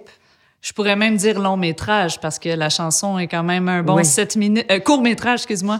Oui. Euh, un, sept minutes. C'était un petit peu plus tard. C'était en 87 avec euh, avec Nicole Giguère. Oui, avec euh, Vidéo Femme. Qui, est, qui est aussi accessible sur le web. Oui. Euh, Puis c'est vrai qu'éventuellement, il y a, il y a le, toute l'arrivée du vidéoclip, on, on, en parlera tout de suite après, qui, qui, qui va donner un coup de pouce à la promotion de la musique. Reste que moi, je trouve que le plus fort, ce qui parle le plus, peu importe tout, tout ce flafla-là, c'est la qualité puis la musique. Bien sûr. Puis, en rentrant dans cet album-là, tout d'un coup, ben en fait, toutes les musiques sont composées cette fois-ci par Walter, sauf Les mm. Conspirateurs. Oui. De Jean-Pierre. Comme tu l'as dit tantôt, il y a Nanette qui est venu euh, qui est venu prêter sa voix sur plusieurs chansons. Te souviens-tu Je me souviens pas. Faudra Mais regarder sur la pochette. Elle fait des chœurs. Elle fait des chœurs avec toi. Euh, fait que ça c'est vraiment le fun. Puis la transition là vers la pop plus conventionnelle, sauf une ou deux exceptions, là on est encore plus là, là pour ce troisième album là, euh, qui a été enregistré au studio Victor. Oui. Et euh, dans la dans la pochette, c'est mentionné que ça a été enregistré dans une atmosphère bleu pêche extraordinaire. OK. Ça veut dire quoi, oui, ça? ben, c'était un beau studio, puis je me souviens qu'en en même temps, je, crois que c'est ça, c'est Richard Séguin qui est en train d'enregistrer dans un autre studio. Connex. Oh, oui, Connex. Et puis, euh, on prend des pauses ensemble, puis on...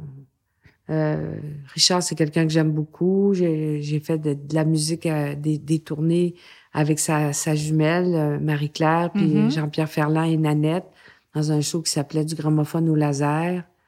Euh, Bien cool.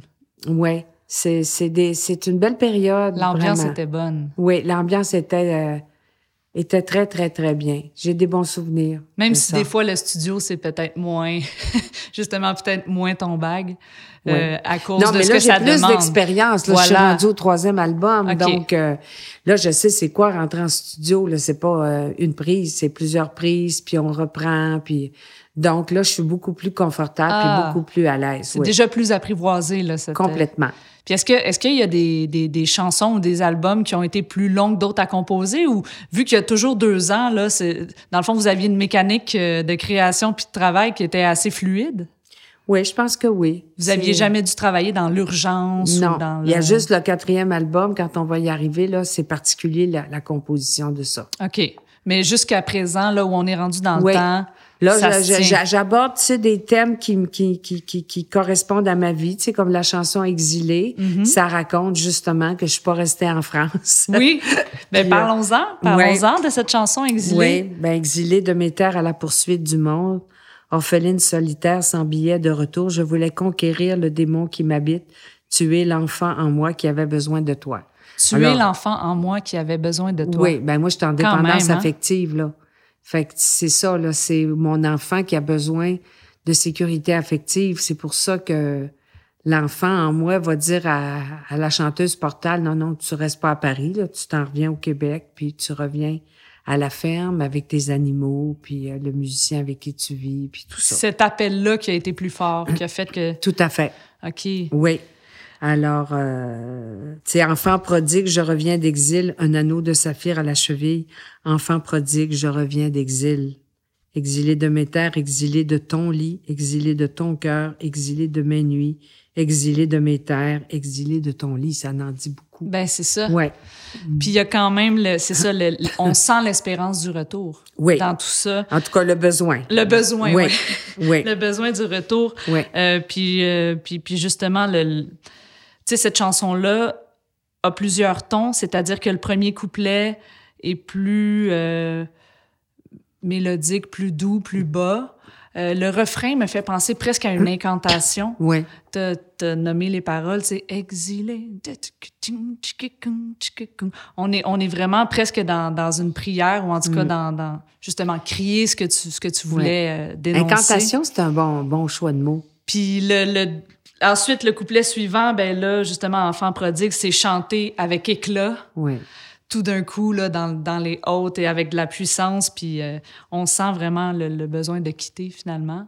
Le break, gros solo de guitare, très langoureux. Puis on revient à la reprise de l'incantation. Fait que c'est comme un voyage en soi, finalement. Oui, c'est vrai. Oui. La chanson représente quasiment le voyage au complet, peut-être. Oui. Puis quand c'est Walter qui fait la musique, comme c'est le cas ici, il y a toujours un bon solo de guitare. Ben oui. Puis, euh, je- ben, en fait, j'ai ce qu'on appelle dans, cette, euh, dans ce podcast euh, des questions Jeannette Bertrand. Ah oui, OK. Mais jusqu'à date, je veux dire, j'ai même pas besoin de les poser. Tu es assez généreuse de ce Ah, côté-là. Mais est-ce que, est-ce que justement, avoir lâché cet exil t'a permis d'arriver en toi? Euh, pas nécessairement, parce que je crois que je suis pas revenue pour les bonnes raisons. OK. Je suis revenue parce que j'étais pas capable de vivre l'exil. J'étais pas assez forte, pas assez sûre de moi. Donc, je suis revenue au bercail dans tous les sens du terme. Euh, puis ça va prendre un, un autre dix ans presque avant que je sois capable de réellement me rapatrier Mm. Rapatrier tous mes pouvoirs, mon pouvoir amoureux, mon pouvoir euh, financier, mon pouvoir créatif, mon pouvoir sexuel, mon pouvoir spirituel. Puis c'est pour ça qu'en 93, euh, le quatrième album, ça va être, ça va s'arrêter. Ouais. Ma collaboration avec euh, Walter Rossi, il va avoir une séparation euh, de relation, Ouais, ouais, non ouais. seulement musicale, mais euh, amoureuse, Personnelle, personnelle. Et là, là, je vais re- me retrouver dans mon essence. Hmm. Mais euh, jusqu'à à ça, non, Pas encore. pas encore. Pas pour ces raisons-là. Non, c'est ça. Histoire infâme, on en a parlé. Ah oui, Euh, de, de ce, de ce court métrage, mais j'aimerais qu'on parle de la chanson parce qu'encore une fois, pour moi, c'est une chanson qui entre dans le panier de, de Boulevard Noir, dans le sens Mm. que c'est dénonciateur de. En fait, c'est. La condition qu'on fait aux femmes. Ça décrit le scandale de l'histoire de, Des femmes. de, de l'histoire des Oui, femmes. j'ai toujours une, une, une chanson, chaque album, qui est porteuse de dénonciation. Engagée. Engagée, tout le temps. Je vais te raconter une anecdote parce que j'ai été présidente euh, d'un festival de films de femmes à Salé au Maroc il y a quelques années. Wow. J'étais la présidente du jury et il y avait sept femmes qui étaient sur le jury. Et puis, on a vu des films incroyables là, euh, sur la condition féminine, des films qui venaient d'Égypte, du Maroc, de la, de- de la France, du Québec. En tout cas, c'était euh, une semaine extrêmement chargée émotivement. Et le soir, euh, moi, je chante toujours a cappella maintenant, là, Mhm. quand je fais des, Même sur ton Des- répondeur? oui, même sur mon répondeur. Je- bon. Alors ce soir-là, j'avais fait la soirée d'ouverture en chantant ma chanson Dernier tango à Paris, un dernier verre au Chagris Cinéma, j'étais dans la peau. Bon. Mhm. Mais après ma semaine de visionnement, euh, je suis arrivée le soir. Toutes les, les membres du jury étaient assis sur la scène, toutes des femmes. Il y en avait des actrices, des journalistes, des, des critiques de cinéma, des productrices et tout ça. Et puis, euh, j'ai, euh, on a remis les trois prix. Je pense qu'il y avait trois, quatre prix à remettre. Et puis, j'ai dit, ben, je, terminerai sur euh, une de mes chansons. Parce que dans le parterre, là, c'était juste des hommes. Wow. Ouais, il n'y avait pas de femmes. Et là, j'ai dit, Hein? euh, j'espère que quand je reviendrai ici un jour, messieurs, vous serez accompagnés de vos femmes. Et j'ai dit, je vais vous faire une chanson. Et là, j'ai commencé. À l'âge de pierre, on nous traînait par terre. Au temps des pharaons, on mourait par poison. Dans la Bible ancienne, on nous lançait des pierres. Plus tard, sur un bûcher, on brûlait les sorcières. Matari,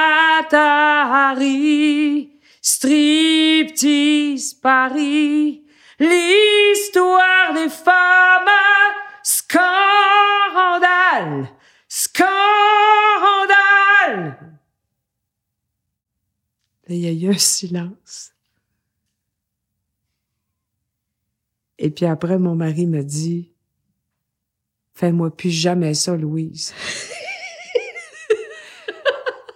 Il n'y a pas personne qui est venu me saluer, Wow. me remercier de ma présidence. Puis Jacques, il a eu peur. Il a eu peur qu'il m'arrive de quoi. Ouais, ben, je- ouais, je- C'était baveux. Mais moi, c'est sorti d'un coup. évidemment. Et puis là, ben, les bénévoles, c'était toutes des enseignantes euh, féminines. Ils sont toutes venues me voir puis ils pleuraient. Mhm. sais, Parce que pour eux autres, ça avait résonné Évidemment. énormément. Alors, c'est ça, c'est un festival qui est très bien, mais qui est organisé pour se donner bonne Ouais, conscience c'est ça. Exactement. sur la condition féminine. Mhm. Mais Donc, les femmes sont pas dans la salle, ça n'a pas de bon sens, tu sais. La chanson est tout à fait indiquée. Fait que, Puis, ouais, c'est- ça, ça a été ça. Ben merci de, de m'avoir offert ce moment. Je l'ai vraiment reçu. Je vais prendre une respiration. Mais euh, justement, dans le texte, ça passe, ça passe de l'âge de pierre à l'Égypte ancienne à- au corset trop serré, mais c'est évident que justement, il y a une charge plus lourde Oui. que les simples exemples. Ben, pas les simples exemples, que les exemples utilisés dans le texte. Oui. Euh, encore une fois, musique super bien appuyée, bien chargée tout autant que le texte. Oui. Euh, effet vocal un peu différent des autres aussi. C'est, c'est sûr que c'est Walter qui, qui, qui jouait avec ça, mais il y a un délai. On entend. En fait, ça appuie beaucoup. Oui. Quand tu prononces les phrases, c'est répété par le délai. Il y a un traitement vocal qui, qui rend la chose un petit peu plus euh, enrobée, envoûtante. Puis je pense que ça sert Oui. au message de la chanson, Oui. finalement. Fait que je voulais juste le mentionner. Euh, plus dans la légèreté, mais je suis bien curieuse. Léo de Milano. Ah, je l'aime celle-là. Léo de Milano, j'adore cette chanson. Léo de Milano, Oui, histoire le- d'amour Oui. euh, sur fond de fin de- d'histoire tragique. Oui, c'est un peu comme un film, hein? un oui, hein, peu. on, on se sent gangster, là. Euh, L'anecdote que je veux te conter, c'est... Euh, ben D'abord, j'aimais beaucoup chanter cette chanson-là. J'imagine. Puis là, je, je voulais qu'on fasse un clip avec ça. Puis là, ils m'ont dit, mais qui tu voudrais qu'il fasse Léo de Milano? Puis là, j'avais dit, ben peut-être on pourrait demander à Pierre-Éliott Trudeau. Ah, mon Dieu! Sais, Tant qu'à vouloir être populaire, là, tu sais, là, ça Parce s'élève. faut quand même le dire qu'à la fin de l'histoire, euh, la femme euh, Elle a un revolver et puis ça se passe, là. là. Il Ouais. s'en sort pas, Léo de Milano, là. Mais c'est une, c'est comme une chanson. euh, c'est vrai que ça aurait fait un très beau clip. hein. Oui, Puis moi, j'aimais ça. parce que c'est comme un personnage, en fait. Mais hein. oui. Ouais. D'abord, c'est un nom fictif? Oui. On, euh, on espère qu'il n'y en a pas un qui s'appelle de même quelque part sur la planète. Là, Moi, mais- Léo de Milano, ouais. ouais. Mais donc, c'est ça. C'est euh, toi qui as qui a- qui a écrit cette histoire-là. Ça t'est venu spontanément, une espèce d'histoire de voyou comme ça, au je sais revirement pas, tragique? Moi, c'est sûr qu'il y a beaucoup de choses qui m'inspirent. Je sais pas comme qu'est-ce qui a été le départ de cette, de cette inspiration-là, mais j'ai pondu ce texte-là. Puis ce qui est génial, c'est que c'est justement, c'est un bon exemple, je trouve, cette chanson-là, du luxe de pouvoir aller plus loin dans l'écriture. Parce Mm. Ben qu'évidemment, je veux dire, tu sais, t'as- pas vécu ça, toi, là. Non, mais c'est l'imaginaire. C'est hein. ça, Moi, je- exactement. moi, j'ai beaucoup, beaucoup. Mon, mon imaginaire est très, est très euh, éveillé, euh, foisonnant. Puis c'est pour ça que je suis capable d'écrire des romans, des chansons, euh, des textes des fois pour certains événements parce que je laisse monter. Ouais. Je me mets dans un état puis ça monte. Où je pars de, de- d'un objet ou d'un événement ou de quelque chose que j'ai vu qui m'a touché, puis tout à coup, il y a quelque chose qui, qui germe à partir de ça. C'est quand même assez génial de pouvoir avoir sur le même album Histoire infâme, infâme, puis Léo de, Mila- de Milano. Ça prouve à quel point tu peux aller où tu veux dans la création. Là. Ben, nos vies sont faites de tout ça, mademoiselle. Philippe. Ben oui. On a des joies, on a des drames, on a des peines, on, est, on a des tendresses, on a des violences, Mhm. on a des revendications, on a des, des, des, des, des lâcher-prises. Nos vies sont, sont faites de toutes ces couleurs-là. C'est vrai. Ah, couleur, on, a, on y arrive. Ben, pour- tu voulais qu'on pas parle parler de, de la couleur? Ben moi, c'est sûr qu'à un moment ou à un autre, je voulais qu'on parle de couleur parce que un, le bleu est omniprésent partout, autant dans les livres, dans les chansons, dans euh, la- les montagnes bleues, le jour bleu, l'amour bleu. Mhm. C'est sûr que la couleur bleue veut dire quelque chose. Oui. Ben d'abord, la, la couleur, moi, tu sais, j'ai longtemps porté le deuil. Mm. Je me suis habillée en noir pendant longtemps. OK. Et c'est quand j'ai rencontré Jacques, il y a 28 ans, qui m'a fait remarquer que j'étais toujours habillée en noir. OK. Puis j'ai vu que j'avais pas complété le deuil de mon père, j'avais pas complété le deuil de ma peine d'amour. Il y avait beaucoup de deuils que j'avais pas complété. Puis là, j'ai recommencé à porter de la couleur. Tellement que quand j'a- j'aborde maintenant un nouveau personnage, puis ça, je te dis, là, c'est depuis, depuis plus de 25 ans, je demande toujours au réalisateur quelle est la couleur du personnage et son prénom. Ouais. Puis euh, le prénom, pour moi, il y a une vibration. Puis la couleur, j'ai déjà une idée, mais je vais entendre le réalisateur me dire est-ce que c'est une femme qui, qui, qui s'habille en beige puis en gris ou si elle s'habille en rouge ou en rose ou en brun? Mhm. Pour moi, ça dit beaucoup de choses. Puis ça va m'aider à cerner la vie intérieure du personnage. ouais, tout à Alors, fait. dans les chansons, c'est un peu comme ça. C'est euh, si je parle, par exemple, de la nuit mauve, Ouais. ben la nuit mauve, c'est une nuit où je suis intériorisée dans ma vie intérieure, puis je laisse monter la voix intérieure euh, pour euh, réfléchir, pour euh, revisiter quelque chose. Euh, tu vois, c'est pas une nuit qui est grise puis une nuit qui est noire parce qu'il y a du bleu dans le mauve. Ouais. J'ai souvent dit d'ailleurs que mes, mes livres étaient mes enfants mauves, parce que moi, j'ai pas eu de maternité, j'ai, j'ai pas eu d'enfants, Mhm. mais je vais laisser en héritage des mots à travers mes livres et mes chansons. C'est pour Tout ça que ton invitation, je la trouve incroyable que, à mon âge, tu me fasses venir pour te raconter mon parcours de chanteuse. Ça fait longtemps que j'ai laissé la, j'ai quitté la scène sur le bout des, des pieds, là. Ça fait Oui, mais longtemps. ça laisse, euh, comme tu dis, tu- Une belle empreinte. Eh hein? Ben oui, Mm. parce que autant pour les livres que pour les albums, les chansons, les chansons existent encore et l'empreinte est là. Donc, ah ben je suis contente de savoir la signification du mauve. Le mauve, moi, c'est ma couleur. Ah oui. Euh, je, pour moi, c'est il y a un côté d'esprit de, de sagesse puis de puissance, d'intériorité justement, de spiritualité. Ça, ça me suit beaucoup. Puis le bleu, tu vois, euh, dans dans ce que moi j'ai lu ou entendu ou senti dans, dans, dans tes affaires, euh, venait de, de- du désir d'accéder à la connaissance, ah oui. du désir de, je sais pas, de l'esprit de force. Oui, c'est un élargissement. Hein? Tu sais, quand moi j'écris, mettons le matin, puis je dis c'est une journée bleue, puis je l'écris souvent. Oui, c'est ça. Là, je me dis, mon Dieu, un jour, les gens vont lire mes, mes journaux, ils vont dire, elle était toujours en train de dire la journée bleue. Mais je, je trouve pas d'autres termes. C'est comme si, dans ce temps-là, mon paysage intérieur se, se, se réverbère dans le paysage extérieur. C'est sûr que je dis pas que la journée est bleue quand c'est sombre puis il pleut. Mais aujourd'hui, là, tu vois, c'est une journée bleue pour Mm-hmm. Ouais. moi. C'est une journée bleue extérieurement et intérieurement aussi, Mm-hmm. parce qu'on a un bel échange, puis on parle de création, puis on parle d'écriture. Alors, on est vraiment bien dans le studio Marconi, là, Ouais. avec les arbres à, À la fenêtres, puis on voit là, les taches Ben de, oui. du ciel bleu. Alors, euh, non, c'est vraiment agréable. Puis en plus, euh, faut le dire, là, Patrick, euh, notre euh, notre technicien ingénieur du son, euh, il dit que je ressemble à sa mère. Fait que là, il me voilà avec un fils euh, adoptif. Un, un, nouveau fils mauve, peut-être. Oui. Mais ce qui est bien, c'est que ça nous suit, en tout cas. Tout ça suit de la naissance jusqu'à la fin du parcours. Puis, euh, puis les, les- significations, puis ce qu'on y voit comme symbolique peut aussi évaluer, évoluer en fonction d'où on est rendu dans la vie. Absolument. Je- je- là, on est parti de Léo de Milano. euh, Il y, a, il y a une chanson aussi qui est incontournable sur cet album-là, qui a beaucoup joué, qui a, qui a eu sa place. On y arrive là justement. euh, c'est euh, de l'enfance à la violence. Ouais. Formidable chanson.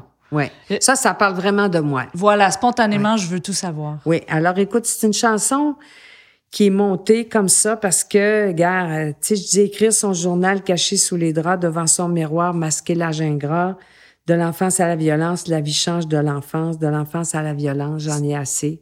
Ça, ça raconte toutes les étapes. euh, C'est épistolaire. vie. Oui, c'est épistolaire. Le Puis on a 13 fait un clip 15 ans, 20 avec. Christian Duguay, qui est devenu un réalisateur international. Christian, euh, c'est comme ça que j'ai connu Christian. Il avait fait la- la- le clip de ça, qui est un magnifique clip. On voit d'ailleurs Walter Rossi à la fin, Mm-hmm. qui joue de la guitare dans le clip.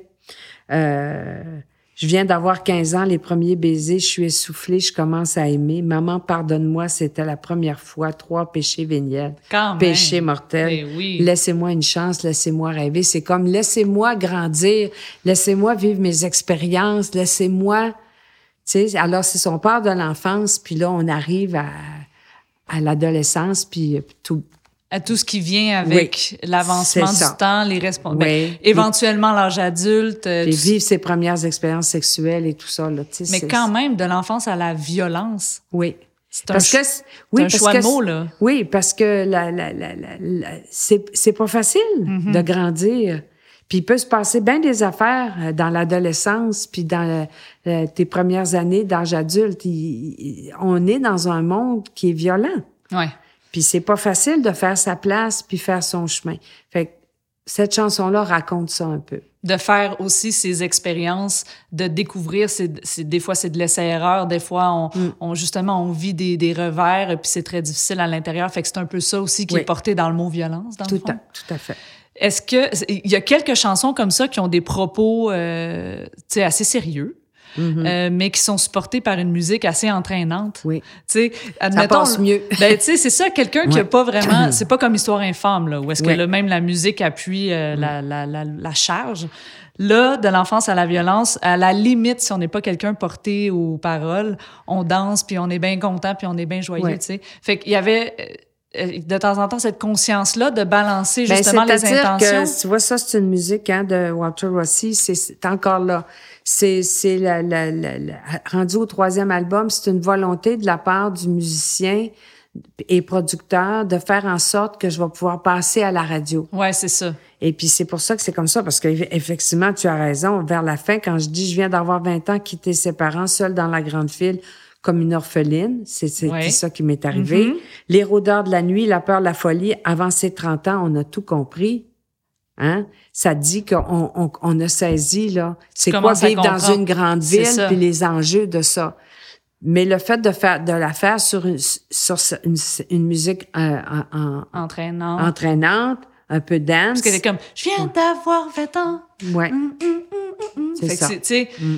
donc, c'est sûr que ça, Ouais. ça Mais là, change je pourrais presque tout de suite arriver à, à la réparation. OK? Parce que ça, ça concerne ça aussi, Bien du sûr, choix ben oui. musical. Vas-y. J'ai écrit les musiques de Walter Rossi m'éloignent de ma vraie nature Ah, musicale intérieure. OK. Des choix qui sont plus commerciaux. Mais sais, c'est des années, comment je pourrais t'expliquer? C'est des années tellement difficiles au niveau de la chanson québécoise Ouais. qu'on n'a pas le, le choix de jouer un peu cette carte-là parce que sinon, on est, on est invisible. Est-ce que tu en étais déjà consciente que c'était pas raccord avec toi, mais que volontairement, tu disais, OK, j'accepte d'aller là parce qu'il il le faut? Un peu. Oui, un peu. Un peu. Puis, euh, puis là, il y a- là, ça va être intéressant parce que ce qui va s'enchaîner, puis on va, on va vraiment le voir dans le troisième album. Là, je deviens blonde. Oui, Je m'en vais faire un film en France qui est Mes meilleurs copains. oui. Je deviens blonde parce que je m'en vais faire ce film-là. Ils veulent que je sois blonde. Puis ça va teinter, c'est le cas de le dire, les prochaines chansons, les prochaines, la prochaine musicalité. OK. Puis là, je vais devenir vraiment plus comme un produit commercial Ouais. de la chanteuse. Euh, mais je vais arriver dans un timing euh, avec là, je change encore de compagnie de disque. Là, je Ouais. m'en vais sur Trafic pour le- Exactement. le, quatrième ouais, album. Ouais, le quatrième. Allons-y directement. Oui, en fait, on, va- euh, on y va. euh, je- je- ben, en fait, parenthèse, juste pour finir, la, la fierté, ce serait quoi? Ah, ma fierté du Pour de l'album Portal Délire. Délire. Euh, je viens de te le dire. je persiste dans une industrie difficile. Ah. C'est ma troisième maison de disques. Ah bon, voilà. Bon. OK, c'est donc euh, Et là, j'arrive au quatrième. puis, quatre euh, ans plus tard quand même. ben, tu vois-tu, là? En 89. donc là, c'est deux fois plus long avant que l'album suivant arrive. Pourquoi? Parce que l'industrie fonctionne très, très au ralenti. C'est très difficile. Euh, là, je sais pas comment ça se fait que je suis signée avec Régent Rancourt sur Trafic. Euh, à ce moment-là, euh, Daniel Lavoie est avec euh, Oui. les disques Trafic. On va faire des tournées l'été avec Daniel. Daniel que j'aime beaucoup, beaucoup, encore beaucoup aujourd'hui. Je trouve qu'il vieillit bien dans ce métier. Euh, on va aller chanter en France aussi ensemble. Euh, je Mais pense quand même, parce que pour aller chanter en France puis pour faire des spectacles, Moi, je fais le- le- La Rochelle, ouais, le festival de La Rochelle. c'est sûr que c'est sûr que c'est extrêmement difficile puis c'est ça c'est dur de, de, de faire de l'argent là-dedans mais pour arriver à aller en France et tout, faut quand même avoir ces opportunités là qui se présentent là. Ben, Si- c'est parce que ce que j'ai à offrir, c'est intéressant. Ouais, Donc, quand les gens écoutent les chansons, ils ont tu vois, je, je vais écrire au début de Oui, ce, oui. ce- dans, dans mon petit livre Quatrième toujours. album, Puis ouais. quand on voit l'image hein, en blonde avec la poitrine puis tout, là, c'est est quelque ailleurs. chose. Ouais. Tu sais, c'est ça, c'est lors du tournage en France du film Mes meilleurs copains que j'ai écrit les textes du disque Portal Mhm. avec la collaboration de Thierry Séchant. Thierry Séchant, c'est le frère du chanteur Renaud. Oui, OK. Hein, bon. Puis, c'est ça que je marque. Je suis partie à nouveau. Tu vois, j'étais partie en 82 pour Bobino puis l'Olympia. Là, je repars pour... On est rendu en 88 ou 89. Mhm. Je suis partie à nouveau somnambule et chevelée à la poursuite du monde. J'ai traversé des villes et des pays pour retrouver mes villages intérieurs. Ouais. À cheval sur mon étoile, j'ai observé l'univers, j'ai croisé des gitans, des acteurs, quelques cœurs solitaires. Mhm. Dans les nuits chaudes, j'ai dansé le flamenco. Sur le quai d'une gare, j'ai embrassé un regard. J'ai lancé des SOS à la tendresse. Sur une péniche en caravane d'actrice, j'essayais de réinventer mes rêves. Ce soir, chaussée de bottes de sept lieux, je reviens. Tout est là. Oui. Tout l'album est là. ce- ce tournage-là a été très intense. J'ai été trois, presque trois mois en, tournage avec juste des hommes. Ma, ma compagne de tournage, c'était ma coiffeuse. Moi, je vivais dans un petit village parce que je voulais pas rentrer tous les soirs à Paris, mm. toute seule dans une chambre, dans une petite auberge. Et Thierry venait me voir les, les week-ends, puis on écrivait l'album. Je pense qu'on on avait eu des musiques un peu. Je pense, mais c'est peut-être moitié-moitié. On va dire que c'est moitié-moitié. C'est spontané que ça, ça s'est fait, ça, quand vous vous, vous connaissiez puis vous aviez eu envie d'écrire des textes tout de suite? C'est quelqu'un qui me l'a présenté, mais je me souviens plus qui. Moi, j'avais connu Renaud quelques années auparavant, dans le temps de, de Bobino, puis tout ça. On avait partagé un peu des fois des repas. Mm-hmm. Euh, on fréquentait le même restaurant euh, parce que moi, j'habitais pas loin de la salle Bobino, puis euh, bon. C'était un restaurant où il y avait beaucoup de chanteurs qui allaient là. Euh, j'ai connu Bernard Lavillier, tout ça là. Bon, euh, tu sais, Frère Écarlate, c'est une chanson dédiée à Bernard Lavillier. Ah. Fait que oui, parce que j'ai connu, j'ai très bien connu, euh, j'ai connu Bernard Lavillier dans le sens de la Bible. Ça fait-tu ton affaire? On n'ira pas plus loin. J'ai rien demandé. fait que non, ah, je, je sais pas comment c'est venu, mais j'ai rencontré Thierry puis c'est peut-être par la compagnie de disques ou Jean, Jean-Louis Foulquier, je sais pas.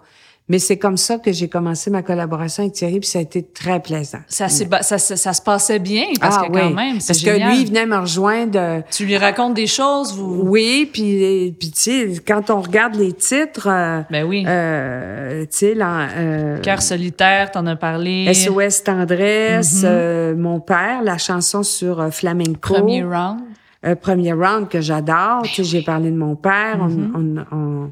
Alors, ça a été un knockout. Ouais.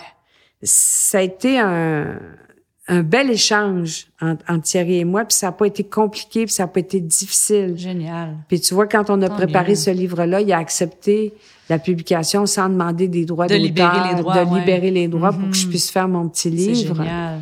Mais je l'ai jamais revu, c'est fou, hein. J'ai jamais revu Thierry. Euh, mais c'était c'est très très positif là comme euh, comme euh, collaboration. Mais tant mieux. Je, suis quand même intriguée parce que euh, dans les quelques mots que tu nous as lus pour justement présenter l'album, on parle de retrouver les villages intérieurs et tout. Puis dans un autre côté, ce que tu me dis, c'est qu'avec Walter puis les musiques là, on on est un petit peu encore plus dans, dans la pop puis dans le côté commercial, fait qu'à quelque part, il y a là un clash, non? Ben, je pense que quand même dans les textes, c'est mes villages intérieurs. Oui, oui, c'est ça. Mais moi, là, je suis en France, ouais. je suis en tournage, puis quand j'ai une chanson qui est complétée, je l'envoie, puis Walter, il travaille dessus. OK. Puis quand moi, je vais revenir, je vais rentrer en studio. Ouais. Je pense, dans mon souvenir, je pense que c'est ça. Donc, moi, je, je, lui fais confiance parce que je sais qu'il y a beaucoup de talent comme musicien. Et, vous vous connaissez, là, tu sais. Là, oui. Et, euh, et c'est un, un, très bel album, mais c'est un album qui s'inscrit dans, dans le, tempo puis la musicalité de l'époque. Ah, ouais, tout à hein? fait. Et puis après ça, euh, ça va s'arrêter. Ben pour moi, cet album-là, c'est de loin l'album le plus structuré, le plus justement dans la pop du temps. Ça mhm. sonne très bien là. C'est puis puis quand je parle de structure, encore plus encore au niveau des textes aussi. Oui. Là, on est vraiment dans le, le typique couplet, pré-refrain, refrain. On répète ça deux fois. Il y a un petit mm. solo ou un hook. On reprend, euh, tu sais, on reprend après ça le refrain. Fait que c'est très, très, très efficace, très accrocheur. Il y a plein, plein, plein de hooks oui. qui, qui, qui reste dans la tête, ce qui est le cas pour tous les autres albums aussi, mais euh, tu sais, c'est encore là. L'empreinte est là aussi, même si on est dans la facture plus de ce temps-là. Moi, moi, je te sens quand même justement de par les textes. Oui. Euh, mais c'est comme si j'avais complété. Tu sais, j'ai écrit ici, c'est un cycle qui était complété de Portal 1981 à mm-hmm. Portal 1989. C'est un cycle de vie. Oui. Tout ça. Oui. Puis euh, moi, tu sais, après ça, je vais écrire d'autres textes que j'ai mis dans mon petit livre, là, dans Portal en chanson. Puis je vais faire des démarches pour faire un, quatrième album. non, j'ai pas fait encore la, ah, à la tendresse à ce moment-là. Oui, c'est ça. Donc là, on est rendu à quatre, fait que des démarches pour en faire un cinquième. Un cinquième, voilà. j'y arriverai pas. pour Ouais. te dire comment que c'est difficile. Ouais, ouais. Que moi, je suis une femme de scène, je suis une actrice connue, Toutes ces années-là derrière la cravate, ces albums, quatre les albums. radio, j'arrive pas à trouver preneur. producteurs. Et moi, un matin, je vais me lever puis je vais dire la carrière de chanteuse c'est terminé. Hmm. Puis je- grâce à une une une, euh, une amie de, de Jacques, parce que là je vais me séparer puis je vais rencontrer Jacques, Mhm. qui va me dire, elle va me donner une phrase, c'est, c'est de Krishnamurti qui dit Reste blotti dans mon cœur, ne te tourmente plus. Ce qui a à être sera. Et c'est peut-être quand tu le sais le moins que cela se passe le plus. Puis moi, là, quand je vais lire cette phrase-là, c'est comme ça va m'aider à lâcher prise Ouais. à la chanteuse. Puis je vais toujours répéter cette phrase-là, puis je vais tomber bien en dedans. Puis c'est comme, je t'en paix. Même Puis moi, ça me- m'a fait du bien Oui. de l'entendre. Puis là, c'est comme, c'est une autre vie qui commence pour Mhm. moi. Puis je remercie, je remercie dans, je remercie tous ceux qui ont été sur la route de, de, de cette carrière de chanteuse qui va avoir duré à peu près 13 ans. Quand même. Euh, Jean-Pierre, Walter, euh, bon. Puis je pense, ma vie change. Ouais. Je m'en vais ailleurs. Et puis là, je prends le temps de me rapatrier. Puis j'écris pas tout de suite. Je fais juste vivre et aimer. Ça me fait du bien. Puis je suis dans ma carrière d'actrice qui se poursuit. Puis je reste tranquille. C'est comme si je me dépose. Mhm. Ça a besoin de. Ouais. C'est ça, be- besoin de, de, Ouais. de, de faire se terminer le cycle et de commencer le puis nouveau. tu sais, je suis au début de la quarantaine. Là. À ce Mhm. moment-là, en, en 1993, euh, j'ai 43 ans, tu vois. Puis, Fait euh, que j'ai pas, j'ai pas chômé ben ben depuis 25 ans Mais non. jusque-là. fait que là, ça fait comme... Puis, euh, si, si, si je peux me permettre, avant de, de bien se déposer, j'ai quand même quelques curiosités par Oui. rapport à ce quatrième album-là. Ben oui. Euh, à- avant de boucler cette- ce cycle de vie, euh, wagon dessus, Oui, oui. T'as parlé vite, évidemment, de Knockout, parce que Knockout, ça a été le, le single radio, comme on dit. Oui. Euh, Puis c'est... c'est- Là, là, on est en 89. Depuis quelques années, depuis 86, il y a Musique Plus qui est arrivé, qui a quand même contribué à à ce que l'industrie remonte là tranquillement puis qu'éventuellement il y a des bands qui arrivent comme Nuance puis les Villers Pingouins puis des affaires comme ça puis Mhm. tranquillement le vent tourne dans l'industrie puis je pense que Musique Plus a, a contribué beaucoup justement avec les vidéoclips toi-même t'en as fait plusieurs puis, puis Knockout c- c'était quelque chose aussi là dans ce temps-là là. ça a été euh, ça a été un gros hit t'as Ouais. même été au top du de, de, palma- de, de palmarès Oui. radio là, Ah avec bon, cette Je me chanson-là. souviens pas. Oui, oui, tout à fait. Mais moi, j'aimais bien aussi ma chanson cinéma parce Oui. que ça, elle racontait vraiment tout le, le trip que j'avais vécu sur le tournage à Paris, là. Euh, mais j'avais tout pris des... des, des, des- des- Dernier tango à Paris. Ben, c'est tous des titres de films, tu sais. Je Mhm. trouvais ça intéressant au niveau de la structure de la chanson, là. Dernier tango à Paris, un dernier verre au chagris. Chagris, ça, c'était un club où j'allais prendre des verres à la rue Sherbrooke. je frissonnais, j'avais froid, il neigeait dans ma voix. Tu sais, c'est- une chanson que j'ai toujours aimée. Puis quand je vais la reprendre sur L'âme à la Ah oui. tendresse, je vais la reprendre avec des arrangements euh, différents. Puis on en parlera fou tantôt. comme on est connecté. Ouais. C'est sur mon papier. Je veux t'en parler, évidemment, Ouais. c'est sûr, de cette chanson-là. et, et justement, d'en profiter sur l'album de reprise. Euh, mais c'est vrai que cette chanson-là, euh, cinéma, la version initiale est, est comme beaucoup d'autres. Sur cet album-là, c'est beaucoup plus up-tempo, hein? Oui, dance. On, on, on danse sur la plupart des chansons. C'est le cas de cinéma. C'est le cas de, de, de, de quasiment tout, en fait. Oui. Euh, sauf Vivre. Mais Ah euh, oui, vive, vive. euh, ça, c'est une belle chanson. Vivre, en fait, c'est. J'ai tant besoin de toi, de vivre. C'est un slow avec une intro très grandiose. Côté, Ah oui. Un petit côté musique de film. Ça, c'est, le- Tu nous racontes l'histoire au départ, une Oui, histoire je, au je vous raconte l'histoire de Denise Morel, en fait. Denise, qui était Dame Plume dans la, la, la, la boîte à surprise, qui s'est fait assassiner dans son Mhm. appartement. Et puis, c'est pour ça que j'ai écrit ça, cette chanson-là, pour rendre hommage à, à, à Denise. Mm. c'est c'est hyper puissant quand même, puis ça ferme l'album. Faut le faire. Ah oui. Puis moi, j'y vois quand même un parallèle avec. euh, oui, c'est en hommage à un événement tragique, à la mort d'une personne, mais il y a un parallèle avec la vie qui avance aussi, tu sais. Oui. D'aller puiser dans ce vécu-là, puis dans ces Ouais. drames-là. Ben moi, je suis en train de le vivre en ce moment. Tu- Je te l'ai dit tantôt. Ouais, c'est ça. Donc, donc cette chanson-là, pour moi, peut vraiment nous épauler à plusieurs moments de notre vie. Mais là, tu me fais réaliser que moi, je suis endeuillée en ce moment de Romane, qui s'est fait assassiner, que je connais depuis son enfance. Je suis amie avec ses parents depuis 40 ans. Euh, je vais témoigner pour elle euh, à la cérémonie funéraire et c'est exactement l'histoire de cette chanson-là. Mais moi, je veux rester dans la lumière. Bien sûr. Ouais, Ben, c'est pour ça que je veux dire que euh, le parallèle avec la vie qui avance, ça sert à ça. c'est ça. Puis je trouve qu'un des beaux symboles de cette chanson, c'est l'envol, Oui, justement. Oui. Pour moi, il est là, le- elle Oui. est là la lumière et le positif. C'est l'envol de l'oiseau. L'oiseau qui revient de temps à autre aussi, qui est un autre symbole. Je suis un peu branchée Oui. avec type Jojo Savard des fois, là, mais... Non, non, mais c'est parce que moi, tu sais, je crois au destin, puis je crois qu'il y a autre chose après la mort. Moi, c'est, je crois à ça, c'est mes croyances, ça m'aide à vivre.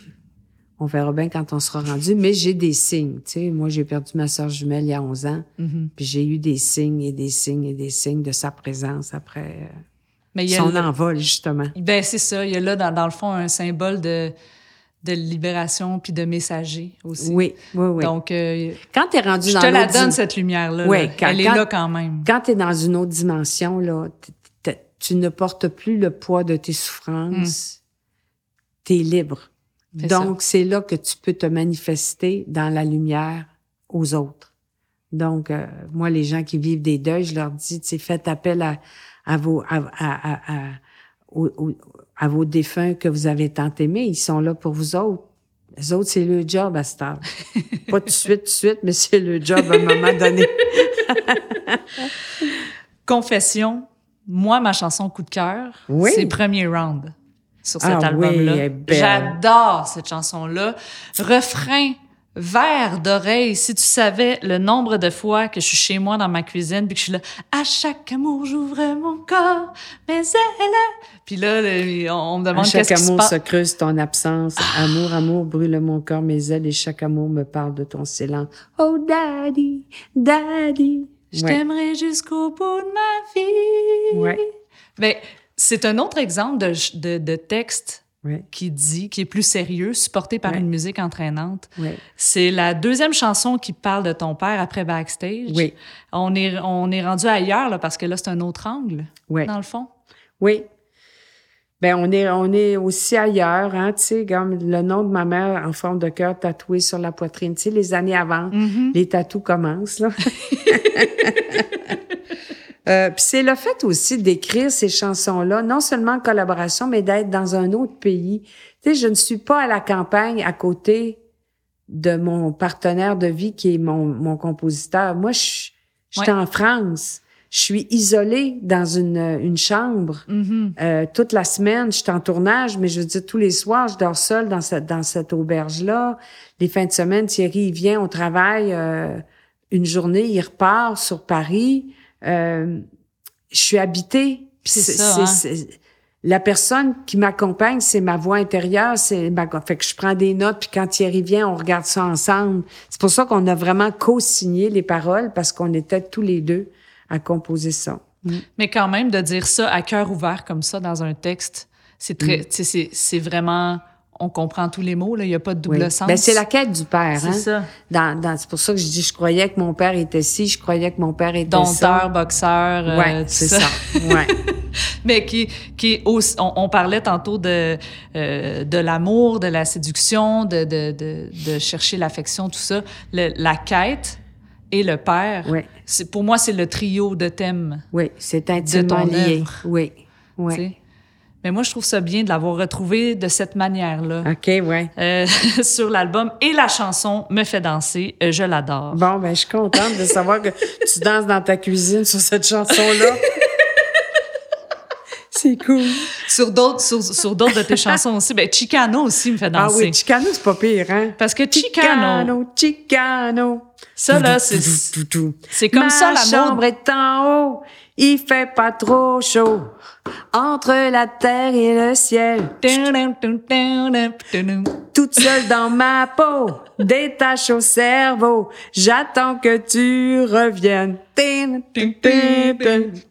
Écoute, Oh my God. avec des percussions euh, un peu funky, un petit côté électro, Ouais, ouais. des voix presque africaines. Ouais. Ish. En tout cas, il y a un côté euh, musique du monde. Mm. Est-ce que c'est un peu comme Léo de Milano? C'est, c'est, ça a popé Ouais, ben comme ça, dans ton imaginaire. C'est Walter, hein? C'est- lui qui a écrit la musique. mais, hein, le, puis- mais le texte, l'histoire Ah, quand ah même. oui, OK, oui, La, ben, la c'est femme ça. est là, elle Ouais. attend son, son, son amour qui est en, qui est en prison. Ils Ouais, ouais. s'évadent, ils finissent par s'évader les deux. C'est, c'est ça l'amour dans le ghetto. Oui, c'est ça. Mais ça, celle-là, je l'avais écrit avec Jean-Pierre. Oui, exactement. Ouais.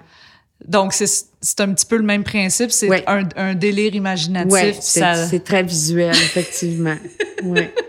Puis est-ce que le hook de rendre percussif le prénom chi, chi, chi, Chicano, ça c'est Walter aussi? Oui, qui, a- qui m'a dirigé en studio pour que je, je le chante comme ça, j'imagine.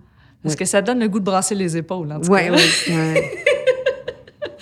Donc, quand même, il y, a, il y a plein de beau, il y a plein de fun là-dedans. Absolument. Euh, c'est un album que j'aime, Mhm. vraiment.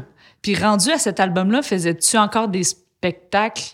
Est-ce que, est-ce que chaque album a pu être porté sur scène un petit peu comme les deux premiers ou c'était plus vraiment radio, vidéoclip, C'est-à-dire que là, ce qui va arriver, ponctuel? ce qui va arriver, c'est que je vais faire un dernier spectacle en 92 qui va s'appeler Le, Le striptease, striptease dans, dans l'âme, où je vais intégrer des chansons de mes différents albums Oui. et je vais avoir des nouvelles chansons parce que Mhm. j'espère faire un autre disque. Ouais, c'est ça. Et c'est là qu'on va retrouver, euh, par exemple, euh, ben, la chanson Le striptease dans l'âme, L'enfance est un poème, euh, Des chansons qui, qui, qui justement, qui sont pas sur La girafe et l'enfant, Dernier recours. C'est toutes des chansons qui n'ont pas été endisquées. Alors, si quelqu'un nous écoute puis qui est intéressé, on pourra se rencontrer parce qu'il y a vraiment des belles chansons. Euh, toi, est-ce que tu les as entendues, ces chansons-là? Non, c'est ça, j'ai pas eu l'occasion de les entendre. Justement, avant de, de te poser cette question-là, je, je- pour fermer la porte sur le quatrième album, Portal, Oui. euh, Rénovation, fierté? Ben, ma fierté, c'est comme... J'ai j'ai été capable de quitter la scène Ouais. musicale, finalement, quand même, parce que je me disais, le cycle est complété. Je savais que là, je ferais plus d'album avec euh, avec Walter, puis c'était terminé avec Jean-Pierre. Il y avait quelque chose qui était terminé, puis je, je l'ai accepté Avec, une, avec sérénité. là. avec sérénité. Puis euh, ma fierté, euh, Oui, c'est ça. ben, c'était mon association avec Thierry, en fait. Hmm, C'est ça, c'est ma fierté de cet album-là oui. d'avoir quand même pondu un album alors que j'étais en tournage en France, Eh, c'est loin. pas rien, là. Tu sais, c'est quand même, euh, c'est quand même quelque chose d'être trois mois sur un tournage en France. T'as beau avoir, euh, j'ai quand même 39 ans là, je- je- je- j'ai pas 25 ans, mais j'en ai pas 50 non plus là. Mhm. Il, il- il fallait que je sois forte, tu vois, pour vivre ça. Puis Définitivement. d'être en création, puis d'être en création, ça m'a aidé de faire cet album-là avec Thierry. Donc, donc, ça a permis de boucler Oui, ce cycle. Puis là, c'est ça, le, le- le striptease dans l'âme est arrivé, est arrivé plusieurs années plus tard, en 93.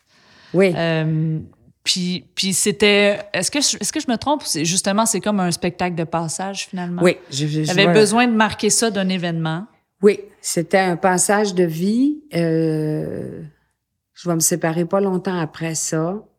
Et euh, c'était vraiment un spectacle magnifique. Je rentrais sur scène avec un, un- un- tout un grand collant comme euh, marbré, puis par-dessus, j'avais une grosse jupe avec tous des objets d'enfance collés dessus Oh. un journal, une poupée et tout ça.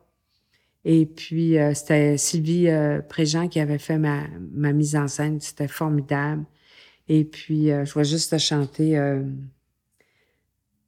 Hier encore, dé- déshabillant mon corps, je vous faisais perdre le nord. Ce soir, mes seins sont lourds sous ma peau de velours. Hier encore, je prêtais mon corps à des femmes inventées. Et ce soir, pour me consoler, je mets le feu à mon passé. J'ai le striptease dans l'âme, le striptease dans l'âme. Rien à cacher, tout à donner.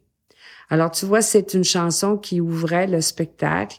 Et au fur et à mesure que le spectacle se déroulait, j'enlevais des morceaux de ce costume-là pour finir juste avec ce collant, Hmm. une pièce marbrée, comme vraiment le dépouillement, tu vois, le dépouillement.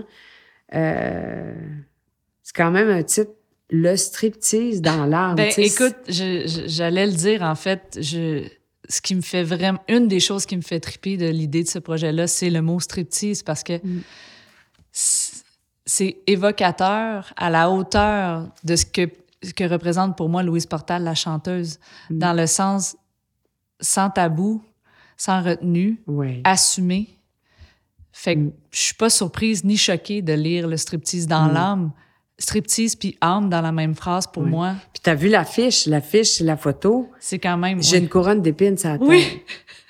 Tu sais, je suis partie quand j'avais, euh, je sais pas, Du 30 côte de cuir, Du côte euh, de cuir avec des éperons au talon. Puis la je finis, roqueuse... avec- euh, je finis euh, dans, dans, dans crucifié, on va le dire, crucifié d'émotion, on va le dire comme ça. Ben oui, évidemment. C'est drôle parce que j'ai Marie-France Lambert, qui est une comédienne avec qui j'ai joué, puis que je connais bien, a fait de la, de la peinture, puis elle, elle peint très bien. Puis un jour, elle m'a offert un tableau, elle est partie de, de ça, de ce visage-là, de l'affiche du striptease dans l'âme, mais elle a enlevé la couronne d'épines, puis elle a mis des roses. Ah, Puis ça m'a tellement touchée quand Ben elle m'a apporté le tableau parce que c'est là que j'étais rendue. Là, j'étais dans Mhm. ma vie avec avec euh, Jacques.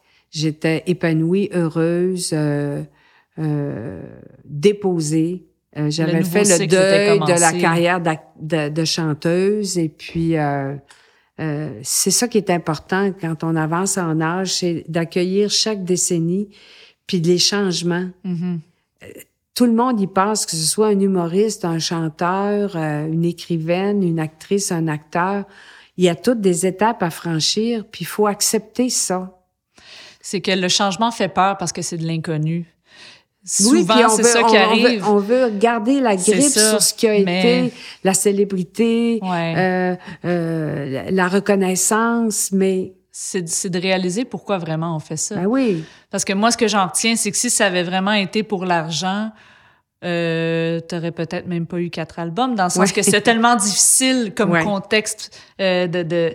Donc, à quelque part, t'as as eu la chance, jeune, dès la trentaine, d'avoir cette conscience-là de vivre. oui. Peu importe, évidemment, il y a des cycles, il y a Mais des c'est parce défis que ma mais- motivation n'a jamais été. J'avais un grand besoin de reconnaissance, Ouais. oui, mais ma motivation n'a jamais été de faire de l'argent, de devenir riche, ça. de devenir célèbre. C'était l'expression. Moi, c'était la reconnaissance de qui je suis, dans mon essence, dans dans dans les dons que j'avais eus, comment je pouvais les offrir puis les partager. Te Puis voit, là, à qu'on 70 ans, je suis rendue dans la transmission encore plus. Parce que là, je transmets des fois devant 10 personnes, dans des foyers de personnes âgées. Euh, c'est pas important, la Ouais, dimension. Tu sais, c'est, c'est pas grave que je sois plus à- au spectrum puis que je fasse pas des salles avec 800 personnes. C'est plus important. L'important, c'est juste d'être présente puis d'avoir encore quelque chose à offrir. Puis, puis moi, je suis heureuse de faire ça. C'est moi que ça touche, là. Ah oui, je sais, parce que toi, t'es plus jeune, puis tu, tu, tu, tu batailles encore, tu sais, pour faire ta place, puis mais, mais tu lâches pas. Tu vois, comme ce projet-là de balado, puis que tu m'invites avec euh, Salomé, puis euh, euh, Marc Derry, puis les autres, je trouve ça formidable, parce que je me dis, euh, là, pour ceux qui nous écoutent, j'ai dit, qu'est-ce qu'elle, comment ça se fait qu'elle me connaît, elle? mais sont bonnes, tes tonnes! Ben non, j'ai là j'ai vu que tu avais fait une recherche puis que effectivement fait que peut-être que ça va permettre aux gens de Ben redécouvrir oui. mes chansons. Ah oui, ah oui, moi je m'en fais une quête personnelle dans Ben, le merci, sens, euh, je trouve ça tellement important. C'est pas terminé parce que là, on, on, on a fermé quand même un grand chapitre. Oui. Mais l'âme à la tendresse, Oui. e- Aujourd'hui, j'ai l'âme à la tendresse, Voilà. tendre, tendre, douce, douce. Alors ça, c'est écoute, c'est un soir, je fais, euh, je pense que c'était pour Téléfilm Canada, c'était moi qui, qui animais la soirée de Téléfilm Canada et j'ai chanté cinéma. À Oui. Capella, hein? Ah oui, c'est ça. Et puis après viennent me voir deux producteurs, un donc que j'aime beaucoup, John, qui avait, avec qui j'avais déjà travaillé, puis son, son nouvel acolyte. Et puis là, ils me disent, ah Louise, il faut qu'on se rencontre, il faut, il faut que tu reviennes, il faut que tu fasses un, un nouvel album, parce que là, moi j'ai arrêté en 93, puis on est rendu comme en 2004 ou quelque chose. 2005, 16 ans plus tard, Oui, l'album est sortir paru. en... Oui, ouais, mais ça. Toi, mettons, on avant, est en 2004, là. Puis là, je dis, hein, bon, je vais faire un nouvel album, mon Dieu, qu'est-ce que... Puis là, j'ai, c'est drôle, hein, j'ai pas l'idée de proposer mes chansons inédites. Ah bon? Non. Euh, Ouais, c'est vrai, dans le fond. Non, hein. ça m'est pas venu, c'est-tu fou? Ça m'est pas ça que tu avais besoin de partager à ce moment-là. Puis moi, cet album-là qu'on a appelé L'âme à la tendresse pour la, belle chanson Mhm. que, que Pauline Julien a, a, a popularisée, moi, je voulais appeler ça dans mes années, dans ma mémoire. Parce que mon concept, c'était de revisiter les chansons que j'aimais des plus grands poètes que, qui m'avaient inspiré. Donc, j'ai une qui ont chanson... toute une, signification. une Oui. signification. Fait- euh, Félix Leclerc est là. Vigneault, Vigneault. Clémence. Clémence, euh, Desjardins, Ferland. Séguin, Ferland. J'ai euh, juste mis une de mes chansons, j'ai repris cinéma. cinéma qui Ouais, ouvre l'album. qui ouvre l'album. Que, que, que j'aime bien, en fait. C'est-à-dire, j'aime les deux versions, mais j'étais contente d'entendre Oui. une chanson originale de Louise Portal sur cet album-là de cette manière-là. Parce que, grosso modo, cet album-là est beaucoup plus doux, plus Oui. sobre. euh, les, des arrangements qui nous, qui De nous Luc, font hein? valter, qui Luc. nous font valser, pardon. Oui, bien sûr, c'est ça. C'est un album à- à- avec Luc Gilbert. Oui. Alors avec Luc, ça a été formidable parce que Luc, j'ai beaucoup aimé ses arrangements. Puis c'était un, un beau trip qu'on a fait, même si en cours de route, il y avait des difficultés financières là, avec les producteurs. Puis, comment je pourrais t'expliquer? On l'a fait. Je suis contente qu'on l'ait fait. Mais je me sentais pas capable après d'être une locomotive Ouais. Puis me remettre en tournée. Porter ça ses épaules. Non, puis, euh, je me sentais pas capable. Puis c'est un album qui est passé un peu inaperçu, mais Mhm. tous les gens qui m'en ont parlé parce que l'album est passé dans leur vie, ils ont adoré. Parce qu'on a fait avec Luc quelque chose de vraiment beau. Ben, je suis quand même euh, contente d'entendre ça parce que pour moi, cet album-là, c'est quand je l'ai entendu, surtout en pensant qu'il était qu'il est paru 16 ans après le dernier, pour moi, c'était comme une réconciliation avec fait. la chanteuse. Puis, euh, comme il n'y avait rien eu depuis le striptease dans l'âme, j'ai comme senti que cet album-là, c'est un cadeau à toi de toi, puis à nous de toi. Voilà. Tu as exactement compris la démarche. C'est pour ça que j'ai juste un regret. Rénovation? J'ai juste une petite rénovation. J'aurais dû tenir mon bout puis appeler ça dans mes années, dans Ah. ma mémoire. Hmm, je Hein? comprends. parce que j'étais rendue à 55 ans, puis c'était le temps de commencer à faire un bilan de vie Mhm. artistique. Et ça, c'est ce disque-là. Je pense que si ça s'était appelé comme ça, il serait passé peut-être autre chose. Mais tu sais quoi? Je- évidemment, on peut pas rien changer. Non. C'est comme ça que c'est. Exactement. Mais moi, je l'ai perçu, tu vois, je l'ai perçu de cette manière-là, Ouais. de toute façon. Chaque chanson, je sais, a une signification particulière. Puis j'entends dans cet album-là euh, la sagesse, le vécu, Mhm. la volonté de juste... On n'est plus dans la revendication puis dans la fougue de la jeunesse euh, engagée ou, Mhm. ou euh, enragée, là. Tu sais, c'est vraiment des chansons significatives de vie. Oui, j'aimerais ça faire des petits bouts à cappella. Est-ce que je peux? Tu peux tout, tu peux Ben, tout moi, faire. j'aime beaucoup euh, la chanson de Le village est muet, on pleure deux amoureux. La la la la la la, la brise se souvient d'eux. Roméo et Juliette. Ça, c'est une chanson de Richard Séguin Ouais. que j'ai découvert un jour, Murmure, que j'ai tellement récemment. trouvé belle, puis qu'est-ce qu'elle raconte? J'avais envie de la chanter. Le village, Oui. l'histoire de... Ben, c'est Saint-Venant de Paquette, hein, Mhm. c'est son village. Euh, Vigneault, Ben, pendant que... ouais, j'ai revisité ça différemment. Oui, justement, je, je, je, Mm. voudrais savoir parce que cette chanson-là de, de Vigneault, euh, quand lui l'a fait, c'est très orchestral, c'est très projeté, c'est très acclamé. Mhm. Toi, c'est lent, un clavier que moi j'appelle un clavier ocean. On a Oui. l'impression là d'être dans l'océan, c'est-à-dire très lié, beaucoup de reverb. Puis il y a même des petites tensions qui sont ajoutées ici et là dans les accords. Puis toi, t'es pas du tout dans l'acclamation, t'es plus dans susurrer Ouais, quand le on texte. quand, quand on a commencé à la travailler avec Luc, là. Pourquoi moi, cette approche-là? Ben moi, c'est comme ça que je la sentais. Moi, moi, je t'aime. Hmm. Moi, moi, je t'aime. Pendant que les bateaux. Je voulais que ça soit comme un hymne à, à l'amour. Une des plus belles chansons. Ben oui. Puis tu sais, quand tu revisites une chanson de quelqu'un comme Gilles C'est des Vigneault, grosses chansons, là. tu veux pas la chanter comme lui. tu y laisses sa, sa couleur, puis toi, tu, tu déposes la tienne. Il y a pas de tempo. Euh, la musique te suit, en fait. Oui. Ton rythme. Oui. Tu- tu- tu- Est-ce que tu, tu l'as chanté à cappella puis lui a joué en dessous? Écoute. ou Te souviens-tu? Moi, je pense qu'il a rajouté des affaires après. C'est Justement pour ça, il m'attendait. On l'a, f- je pense qu'il a joué en même temps que je chantais. Puis il te suivait, là. Oui. Parce que, oui, je pense que c'est- ça qu'on a fait. Oui. Puis euh, moi, ça m'a fait penser à hum, ton, ton, ton deuxième livre. Euh, tu- Il y a des bouts de paroles de temps en temps, un petit peu comme quand tu fais tes conférences. Oui. Puis euh, il y, a, il y a le texte de cette chanson-là quand le personnage principal s'en va à la rencontre de son père qui a des grands dévoilements de secrets à lui faire. C'est dans, quand le personnage est dans la voiture, euh, le hum, l'enchanté. Ah oui, dans l'enchanté, Quand mon le personnage est en voiture Oui. puis qu'il s'en va vers, euh, Oui. elle s'en va rencontrer son père, c'est cette chanson-là qui est fredonnée. Mhm. Je trouve ça, je trouve ça le fun de voir justement.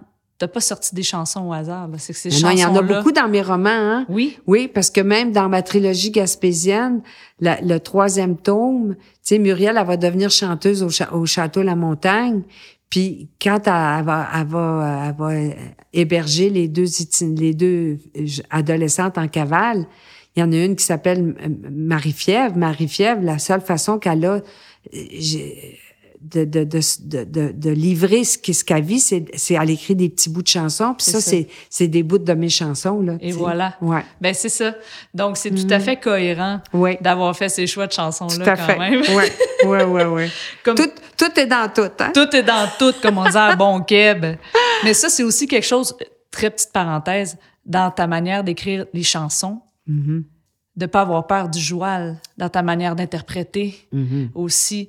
Moi, je trouve que je trouve ça tellement beau et riche puis ça- et unique Oui. que dans toute la musique francophone qui pouvait se faire où il fallait être très international dans la prononciation pour être Mais, sûr arra- que- mais quand j'arrive, moi, là, tu sais, euh, écoute, oublie pas, là, qu'on a notre belle Marjo qui est là, tu sais, puis Marjolaine, Marjo à, à, à livre. Fait que même si moi, j'ai eu la chanson française comme départ, là, Ferré, euh, euh, Brel et tout ça, euh, à ce moment-là, À ce euh, moment-là, quand j'arrive, on, on est vraiment, tu sais, on a eu Offenbach, Ouais. on a, on a eu euh, L'éveil Beau de tout ça, Dommage, euh, oui. Il, il s'est passé un, un changement, puis on est, on est imprégné de cette couleur-là musicale, puis de cette façon de phraser, puis de chanter. Donc moi, j'ai pas de souci. J'essaie pas de bien chanter. De Mm-hmm. toute façon, j'essaie juste de livrer l'émotion d'un texte euh, en chantant. c'est super comme ça. Ouais. Euh, ben, on, on a accosté cinéma tout à l'heure aussi parce que c'est ça, c'est beaucoup des reprises, beaucoup de choses qui sont euh, qui sont significatives. Moi, ce que j'ai beaucoup aimé du cinéma de cette version-là, qui est beaucoup plus à saveur du reste de l'album finalement, c'est aussi un changement de ton comparé à la première euh, au- à la première version, la version originale. J'ai comme eu l'impression que avec le piano, les cordes, la contrebasse, c'était comme si c'était la chanteuse de 2005 qui parlait à la chanteuse Ah. de 16 ans avant. Parce que la version initiale est très entraînante. Oui. À la limite, Ah, euh, de la bon naïveté là-dedans. J'avais jamais réalisé ça. C'est très, très bon. C'est comme Oui. euh, la, la fougue, la jeunesse, euh, tout ça. Puis là, ben 16 ans plus tard, de poser ça plus Oui. lentement, Puis je suis pas la si- même actrice non plus. Ben voilà. C'est ça. Tu sais, quand je l'ai entendu jeune. dans ton interprétation, Oui. dans ta voix, dans l'arrangement, j'ai fait Là, on dirait que c'est la maturité, Mm. puis d'avoir toujours cette passion pour ce métier que j'entends dans cette version-là. Oui. C'est quand t'es jeune, t'es, t'es, t'es, t'es motivé par l'ambition, hein. C'est Beaucoup, ça. tu veux faire ta place, tu veux réussir. Mais plus tard dans la vie, tu, tu, tu, tu regardes ta passion, ton métier, mais avec un, vraiment un autre regard. Un regard qui est plus, euh, t'acceptes plus que les choses viennent au moment opportun, tu, euh, t'es moins dans l'attente, t'es moins dans Ben, le... L'expérience puis le vécu. euh, Voilà. Mais ça, là, j'aimerais vraiment ça que tu puisses faire jouer les deux versions, une en arrière de l'autre, là. Je vais m'arranger pour qu'on Et que puisse. ça serait plaisant. Quitte à ce que tu en mettes juste un petit bout, mais pour que les gens qui Ben écoutent ton balado, notre balado, entendent justement ce changement-là, ça serait vraiment le fun. si c'est pas directement dans l'épisode, dans la promotion de l'épisode, euh, je vais, je vais, je vais m'arranger pour partager les deux versions de la chanson. Je- ah oui, ça serait une super. promesse. Parce que ça rejoint la chanteuse puis l'actrice, j'aime Oui. ça. Oui. Ben, tout à fait. Puis c'est ça Mm. qui fait que c'est touchant, moi, je trouve. ouais. Euh, puis là, tu, tu- tu m'as déjà un peu parlé de ta rénovation par rapport au titre, mais la Oui. plus grande fierté pour cet album-là, L'âme à Ah. la tendresse. Qu'est-ce que j'ai marqué? Ma plus grande fierté pour l'âme à la... C'est ça. La réparation, j'aurais voulu conserver mon titre. Oui. Puis ma plus grande fierté, c'est euh, d'avoir, encore une fois, je vais te dire, c'est lâcher prise à, à ce que ça s'arrête après. D'être capable de reconnaître où est-ce que je suis, puis de dire, je m'arrête ici, je vais pas plus loin. Puisque dans la vie, souvent, on va faire des choses parce qu'on se sent obligé, parce qu'on pense. Puis moi, j'avais pas envie que cet album-là soit la locomotive pour des une industrie qui qui, qui, qui était plus euh, active. D'ailleurs, après, ces, ces producteurs-là, ils ont arrêté Mhm. complètement de de produire, à- en tout cas à mon souvenir. Puis moi, je, je sentais pas que j'étais capable de les de faire en sorte de repartir quelque Ouais, chose. ça. Je pouvais pas. C'était trop énorme, c'était trop les, les, les, les- la contingence était trop difficile. Puis là, quand on arrive dans ces années-là, euh, tu sais, dans, dans pas grand temps, il va y avoir Star Academy, puis La Voix, puis tout ça. Fait Ben que là, oui. euh, euh, oublie ça, là. Oublie Fait ça. de l'avoir fait pour la bonne, pour, pour des raisons qui, qui t'ont été nobles à toi. Puis que c'est, Moi, c'est voilà. toute ma vie, Mademoiselle Philippe, j'ai essayé de garder ce focus-là. Ouais. C'est toujours, c'est quoi ton intention, puis pourquoi tu dis oui à une chose, puis pourquoi tu dis non, puis rester fidèle à moi-même. Mhm. Tout le temps.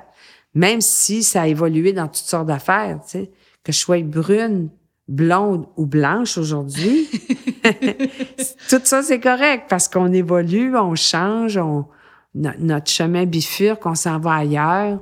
Voilà. Puis là, il y a deux questions que je peux pas, je peux, je peux pas passer à la dernière étape de, de l'entretien avant de poser ces deux questions-là. C'est avec l'arrivée du CD. Parce que euh, L'âme à la tendresse et le quatrième Ah oui. album Portal existent en CD, mais les autres, c'est du vinyle Oui. seulement. Ou des cassettes. Ou des cassettes, effectivement. D'ailleurs, il y avait un avertissement dans une de tes pochettes qui disait, faut que je le dise, qui disait une affaire genre euh, chaque euh, copie sur cassette de ce de cet album fera en sorte de nuire à ce que l'artiste puisse en faire un autre. Une affaire de même là. Ah oui. Fait que t'avais peut. déjà ce Ouais. ce discours-là à ce moment-là. Mais bref, il y a donc jamais personne nulle part qui a pensé à numériser ça pour que ça puisse être accessible dans les plateformes numériques. Dans... Écoute, j'ai, j'ai fait une démarche. Qui s'occupe de ça là? Il y a personne. faut remédier à ça. Oui, il faudrait parce que ce serait dommage. Tu sais, je, je regarde par exemple Éléphant Mémoire du cinéma. Ouais, ouais, Québécois, il reprend tous les vieux films québécois puis il les numérise Oui. puis il les arrange. Ben moi j'aimerais ça que quelqu'un fasse ça avec mes disques. Mais ça prend des droits, faut, faut Ben c'est parce qu'il faut ça. que quelqu'un s'en occupe. Moi j'ai pas le temps, puis je suis pas bonne là-dedans. j'ai pas une âme de productrice puis j'ai j'ai je, suis- je peux pas être mon j'ai j'ai fait des démarches il y a quelques années. Puis là, là, j'ai senti que ça devenait comme compliqué. Puis là, Mhm. ben, tu sais, les gens, il y a des nouvelles, des nouveaux venus. Fait que là, c'est quoi Louise Portal, là, tu sais? Mais moi, je pense, sans prétention, que ces chansons-là sont encore bonnes. Ben, tout à fait. Plusieurs. Ben oui. Puis que ça pourrait même être pris par d'autres. Puis ne serait-ce qu'au niveau de Il faut que la mémoire, Ben oui. la mémoire de notre création musicale québécoise. Moi, je pense que d'avoir fait cinq albums, là, entre autres, un album en plus avec des reprises de, de nos Des plus grands grosses noms. reprises. là. Oui. C'est pas banal. Ben non, tout à fait. Hein? OK, ben je, que- je vais me mettre là-dessus. OK, Marie. OK, Marie-Philippe. Mets-toi là-dessus. Parce que moi, je serais enchantée, mais... euh, Ça n'a pas, de- ça a pas, ça, a- ça a pas de sens pour moi. Ouais, je sais bien Mais que- bon, je veux pas... Je, Ouais. je veux On pas trop verra. en Qui mettre vivra verra. Voilà. Euh, puis la- l'autre question, c'est c'est ma question qualité Barbie, parce que c'est grâce à ça, mon amie Sarah Gariepi que, que tout ça se peut aujourd'hui. Euh, Est-ce que peut-être, qui sait, un jour, tu reviendras sur disque? Ah, ben c'est moi, c'est sûr que les chansons du striptease dans l'arbre, j'aimerais ça les faire. Si quelqu'un me le proposait, je dirais oui. OK. Parce Donc, que moi, euh, je chante ça, la tout le porte est pas fermée. Oui. Non, la porte est pas fermée. Moi, je chante dans mes conférences. Euh, quand j'anime des soirées gala, euh, je, OK. je, je suis sur toutes sortes de... de, de, de je suis encore active, mais Ben oui. c'est, je suis plus... Là, je suis rendue off-Broadway. Fait que quelqu'un quelqu'un Off voudrait me, me faire indiquer mes, mes chansons, tu sais, on les a toutes là parce Mhm. que moi j'ai fait un show puis je les ai toutes chantées puis on a gardé, on a fait une captation. Ça existe quelque part. ben là. oui, ça existe. Moi je les ai là chez nous là ça. OK. Ouais ouais ouais. Ah bon, ben Oui. écoute, euh, je suis contente d'avoir posé la question. Oui, écoute, j'ai même j'ai même une chanson de Dan Bigras, pas pire, Ben, pas pire pantoute. sais. Euh, dans, dans ton livre Souvenirs d'amour, j'en Oui. ai parlé un petit peu au début, mais Oui. on peut lire euh, Je suis à la conquête, je suis à la conquête du royaume d'en dedans. Oui. J'ai toujours été à la conquête du royaume dans dedans. J'avais, j'ai écrit ça, j'avais, je sais pas, moi, 20 ans, puis j'en ai 71, puis c'est toujours vrai. C'est la conquête est toujours en cours. Toujours, parce que la conquête, en fait, c'est une quête, hein. C'est que Mhm. tu continues de, de, de- d'avancer puis de rencontrer les aspects de toi qui ont, qui, qui cherchent à, à révéler quelque chose, à offrir, à transmettre. Alors, moi, je suis encore là-dedans. C'était ma dernière question, euh, euh, Jeannette Bertrand. Mais écoute, on, on, on est arrivé à la fin de ta vie discographique pour le moment. Et je le dis entre, entre guillemets. Euh, puis euh, ju- juste avant, en fait, de te, te remercier pour euh, ta livraison sans borne d'histoires passionnées, je te fais bifurquer vers la section quiz OK, de vas-y. l'entretien. D'accord. J'ai un quiz qui s'appelle Connais-tu tes perles? Connais-tu tes perles? Qu'est-ce qu'une perle? Une perle, c'est un extrait de texte que je trouve particulièrement joli, intéressant, euh, que je veux mettre en lumière, original. Puis c'est super simple. En fait, le quiz, il y a juste une question, c'est à quelle question appartient cette perle? OK. On essaie? OK. Le premier est très facile, je te le dis d'avance. On l'a même, tu me l'as même récité tout à l'heure. Nicotine est longue et blanche, elle veut prendre l'air et s'envole en fumée, se noie dans les cendriers, puis va se coucher. Mhm. Ben, c'est la chanson Nicotine et Nuit Blanche. Exactement, sur l'album Évadé. Euh, je l'ai ressorti parce que je trouve que c'est une superbe métaphore d'une jeunesse émotive. Oui. On en a parlé un peu Ah, tantôt. c'est beau. Jeunesse émotive, j'aime bien. Ben, utiliser la cigarette, en tout cas, Ouais. bref. Perle numéro 2. Oui. À date Ceci pas. dit, j'ai arrêté de fumer, ça fait 28 ans. Hein? Bravo. Ben oui, je suis tellement contente. oh là là. Vive la non-cigarette, vive les cheveux blancs. Même si ça t'a servi dans la voix et dans Oui. l'interprétation, ton corps, je suis certaine, en suis bien Oui, oui, mais j'ai déjà fait un show au, au- à, à- comment ça s'appelle, là, qui était sur Avenue du Parc, là, au Club Soda. Oui. J'avais perdu la voix. Ah, J'étais ben allée ça. me faire faire des injections, puis je suis rentrée sur scène. Puis tout le show, je l'ai plus fait en diseuse plutôt qu'en chanteuse. Ah, ben ça, c'est C'était- terrible. C'était une grosse épreuve. Ah non, ça, c'est un Ouais. cauchemar de chanteur. euh, Oui, terrible. Je, je l'ai vécu aussi, là. Mm, mm. My God. Alors, deuxième perle. Oui, perle numéro 2. Phare frère en départ, défonce nos prisons tressées, nous avons besoin d'hurler. Oui, Frère Écarlate. Exact. Ça, c'est une de mes chansons préférées dans mon répertoire. J'adore. Première chanson, premier Mhm. album. Mm. Hyper chargée, cette Ouais. chanson-là. Euh, déjà, la phrase est porteuse de, de- d'appel à l'aide. De, de...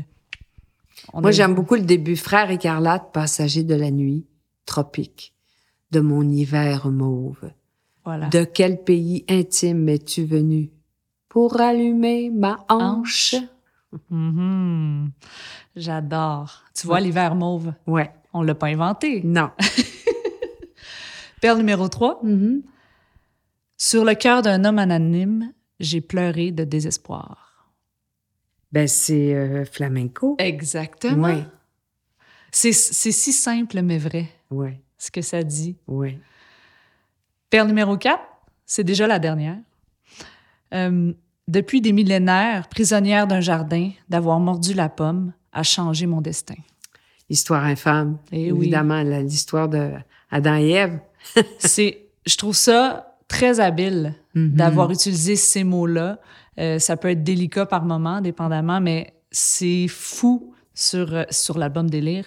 Le trash que notre réalité en tant que femme a pu être influencée par L'histoire. l'histoire, Mhm. des affirmations, des récits ou des idéologies. Oui. Des légendes, hein, des, des my- mythiques. En fait, c'est la mythologie. Hein? D'où l'importance encore euh, de, de, de ne pas négliger euh, l'importance du droit des femmes et qu'il reste encore du chemin à faire. Absolument.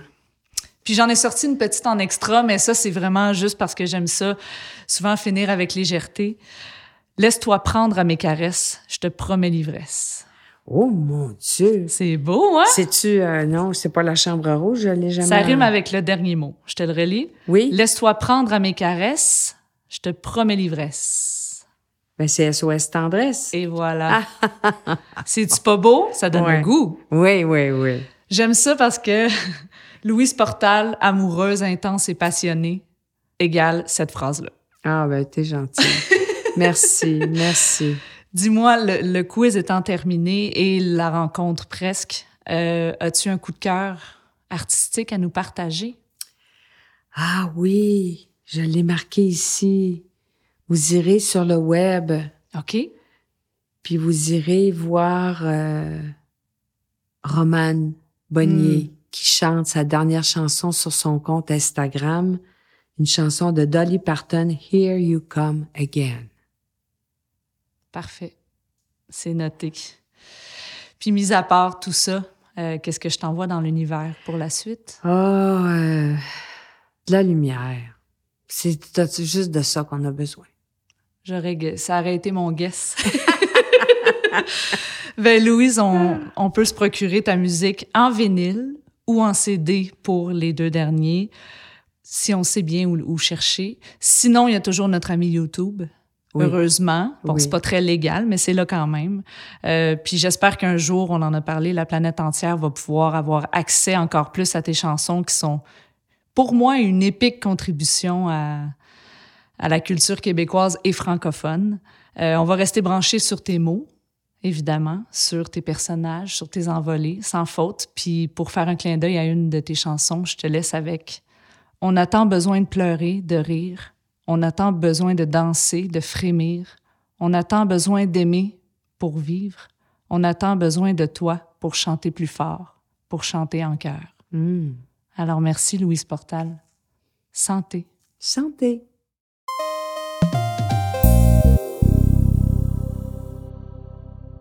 J'ai vraiment vécu un moment fort cette journée-là, puis je peux pas vous envoyer au générique de fermeture sans dire un énorme merci à Sarah Gariepi, Claude Fournel, Mathieu, Olivier et Valérie, sans qui cet épisode-là n'aurait pas été le même. Maintenant que c'est dit, on peut y aller. Alors voilà, c'est la fin pour vrai, la fin jusqu'à la prochaine fois. Soyez affamés, aimez la culture et partagez le talent d'ici. J'ai déjà plus qu'hâte de vous retrouver et d'ici là, pour réécouter le balado, me joindre ou laisser vos commentaires, c'est sur la page Facebook d'un album à l'autre que ça se passe. Lâchez-vous lousse si l'envie de partager ou de coter le balado sur votre plateforme d'écoute favorite se présente. Ce balado est enregistré à l'exploratrice Station Clip, prise de son Patrick Moubarak, balancé par l'énergique Christian David, l'identité visuelle est conçue par l'habile Philippe Blain et je remercie le Conseil des arts du Canada de son soutien. Voilà, je suis Mademoiselle Philippe, on se laisse là-dessus. 3, 4.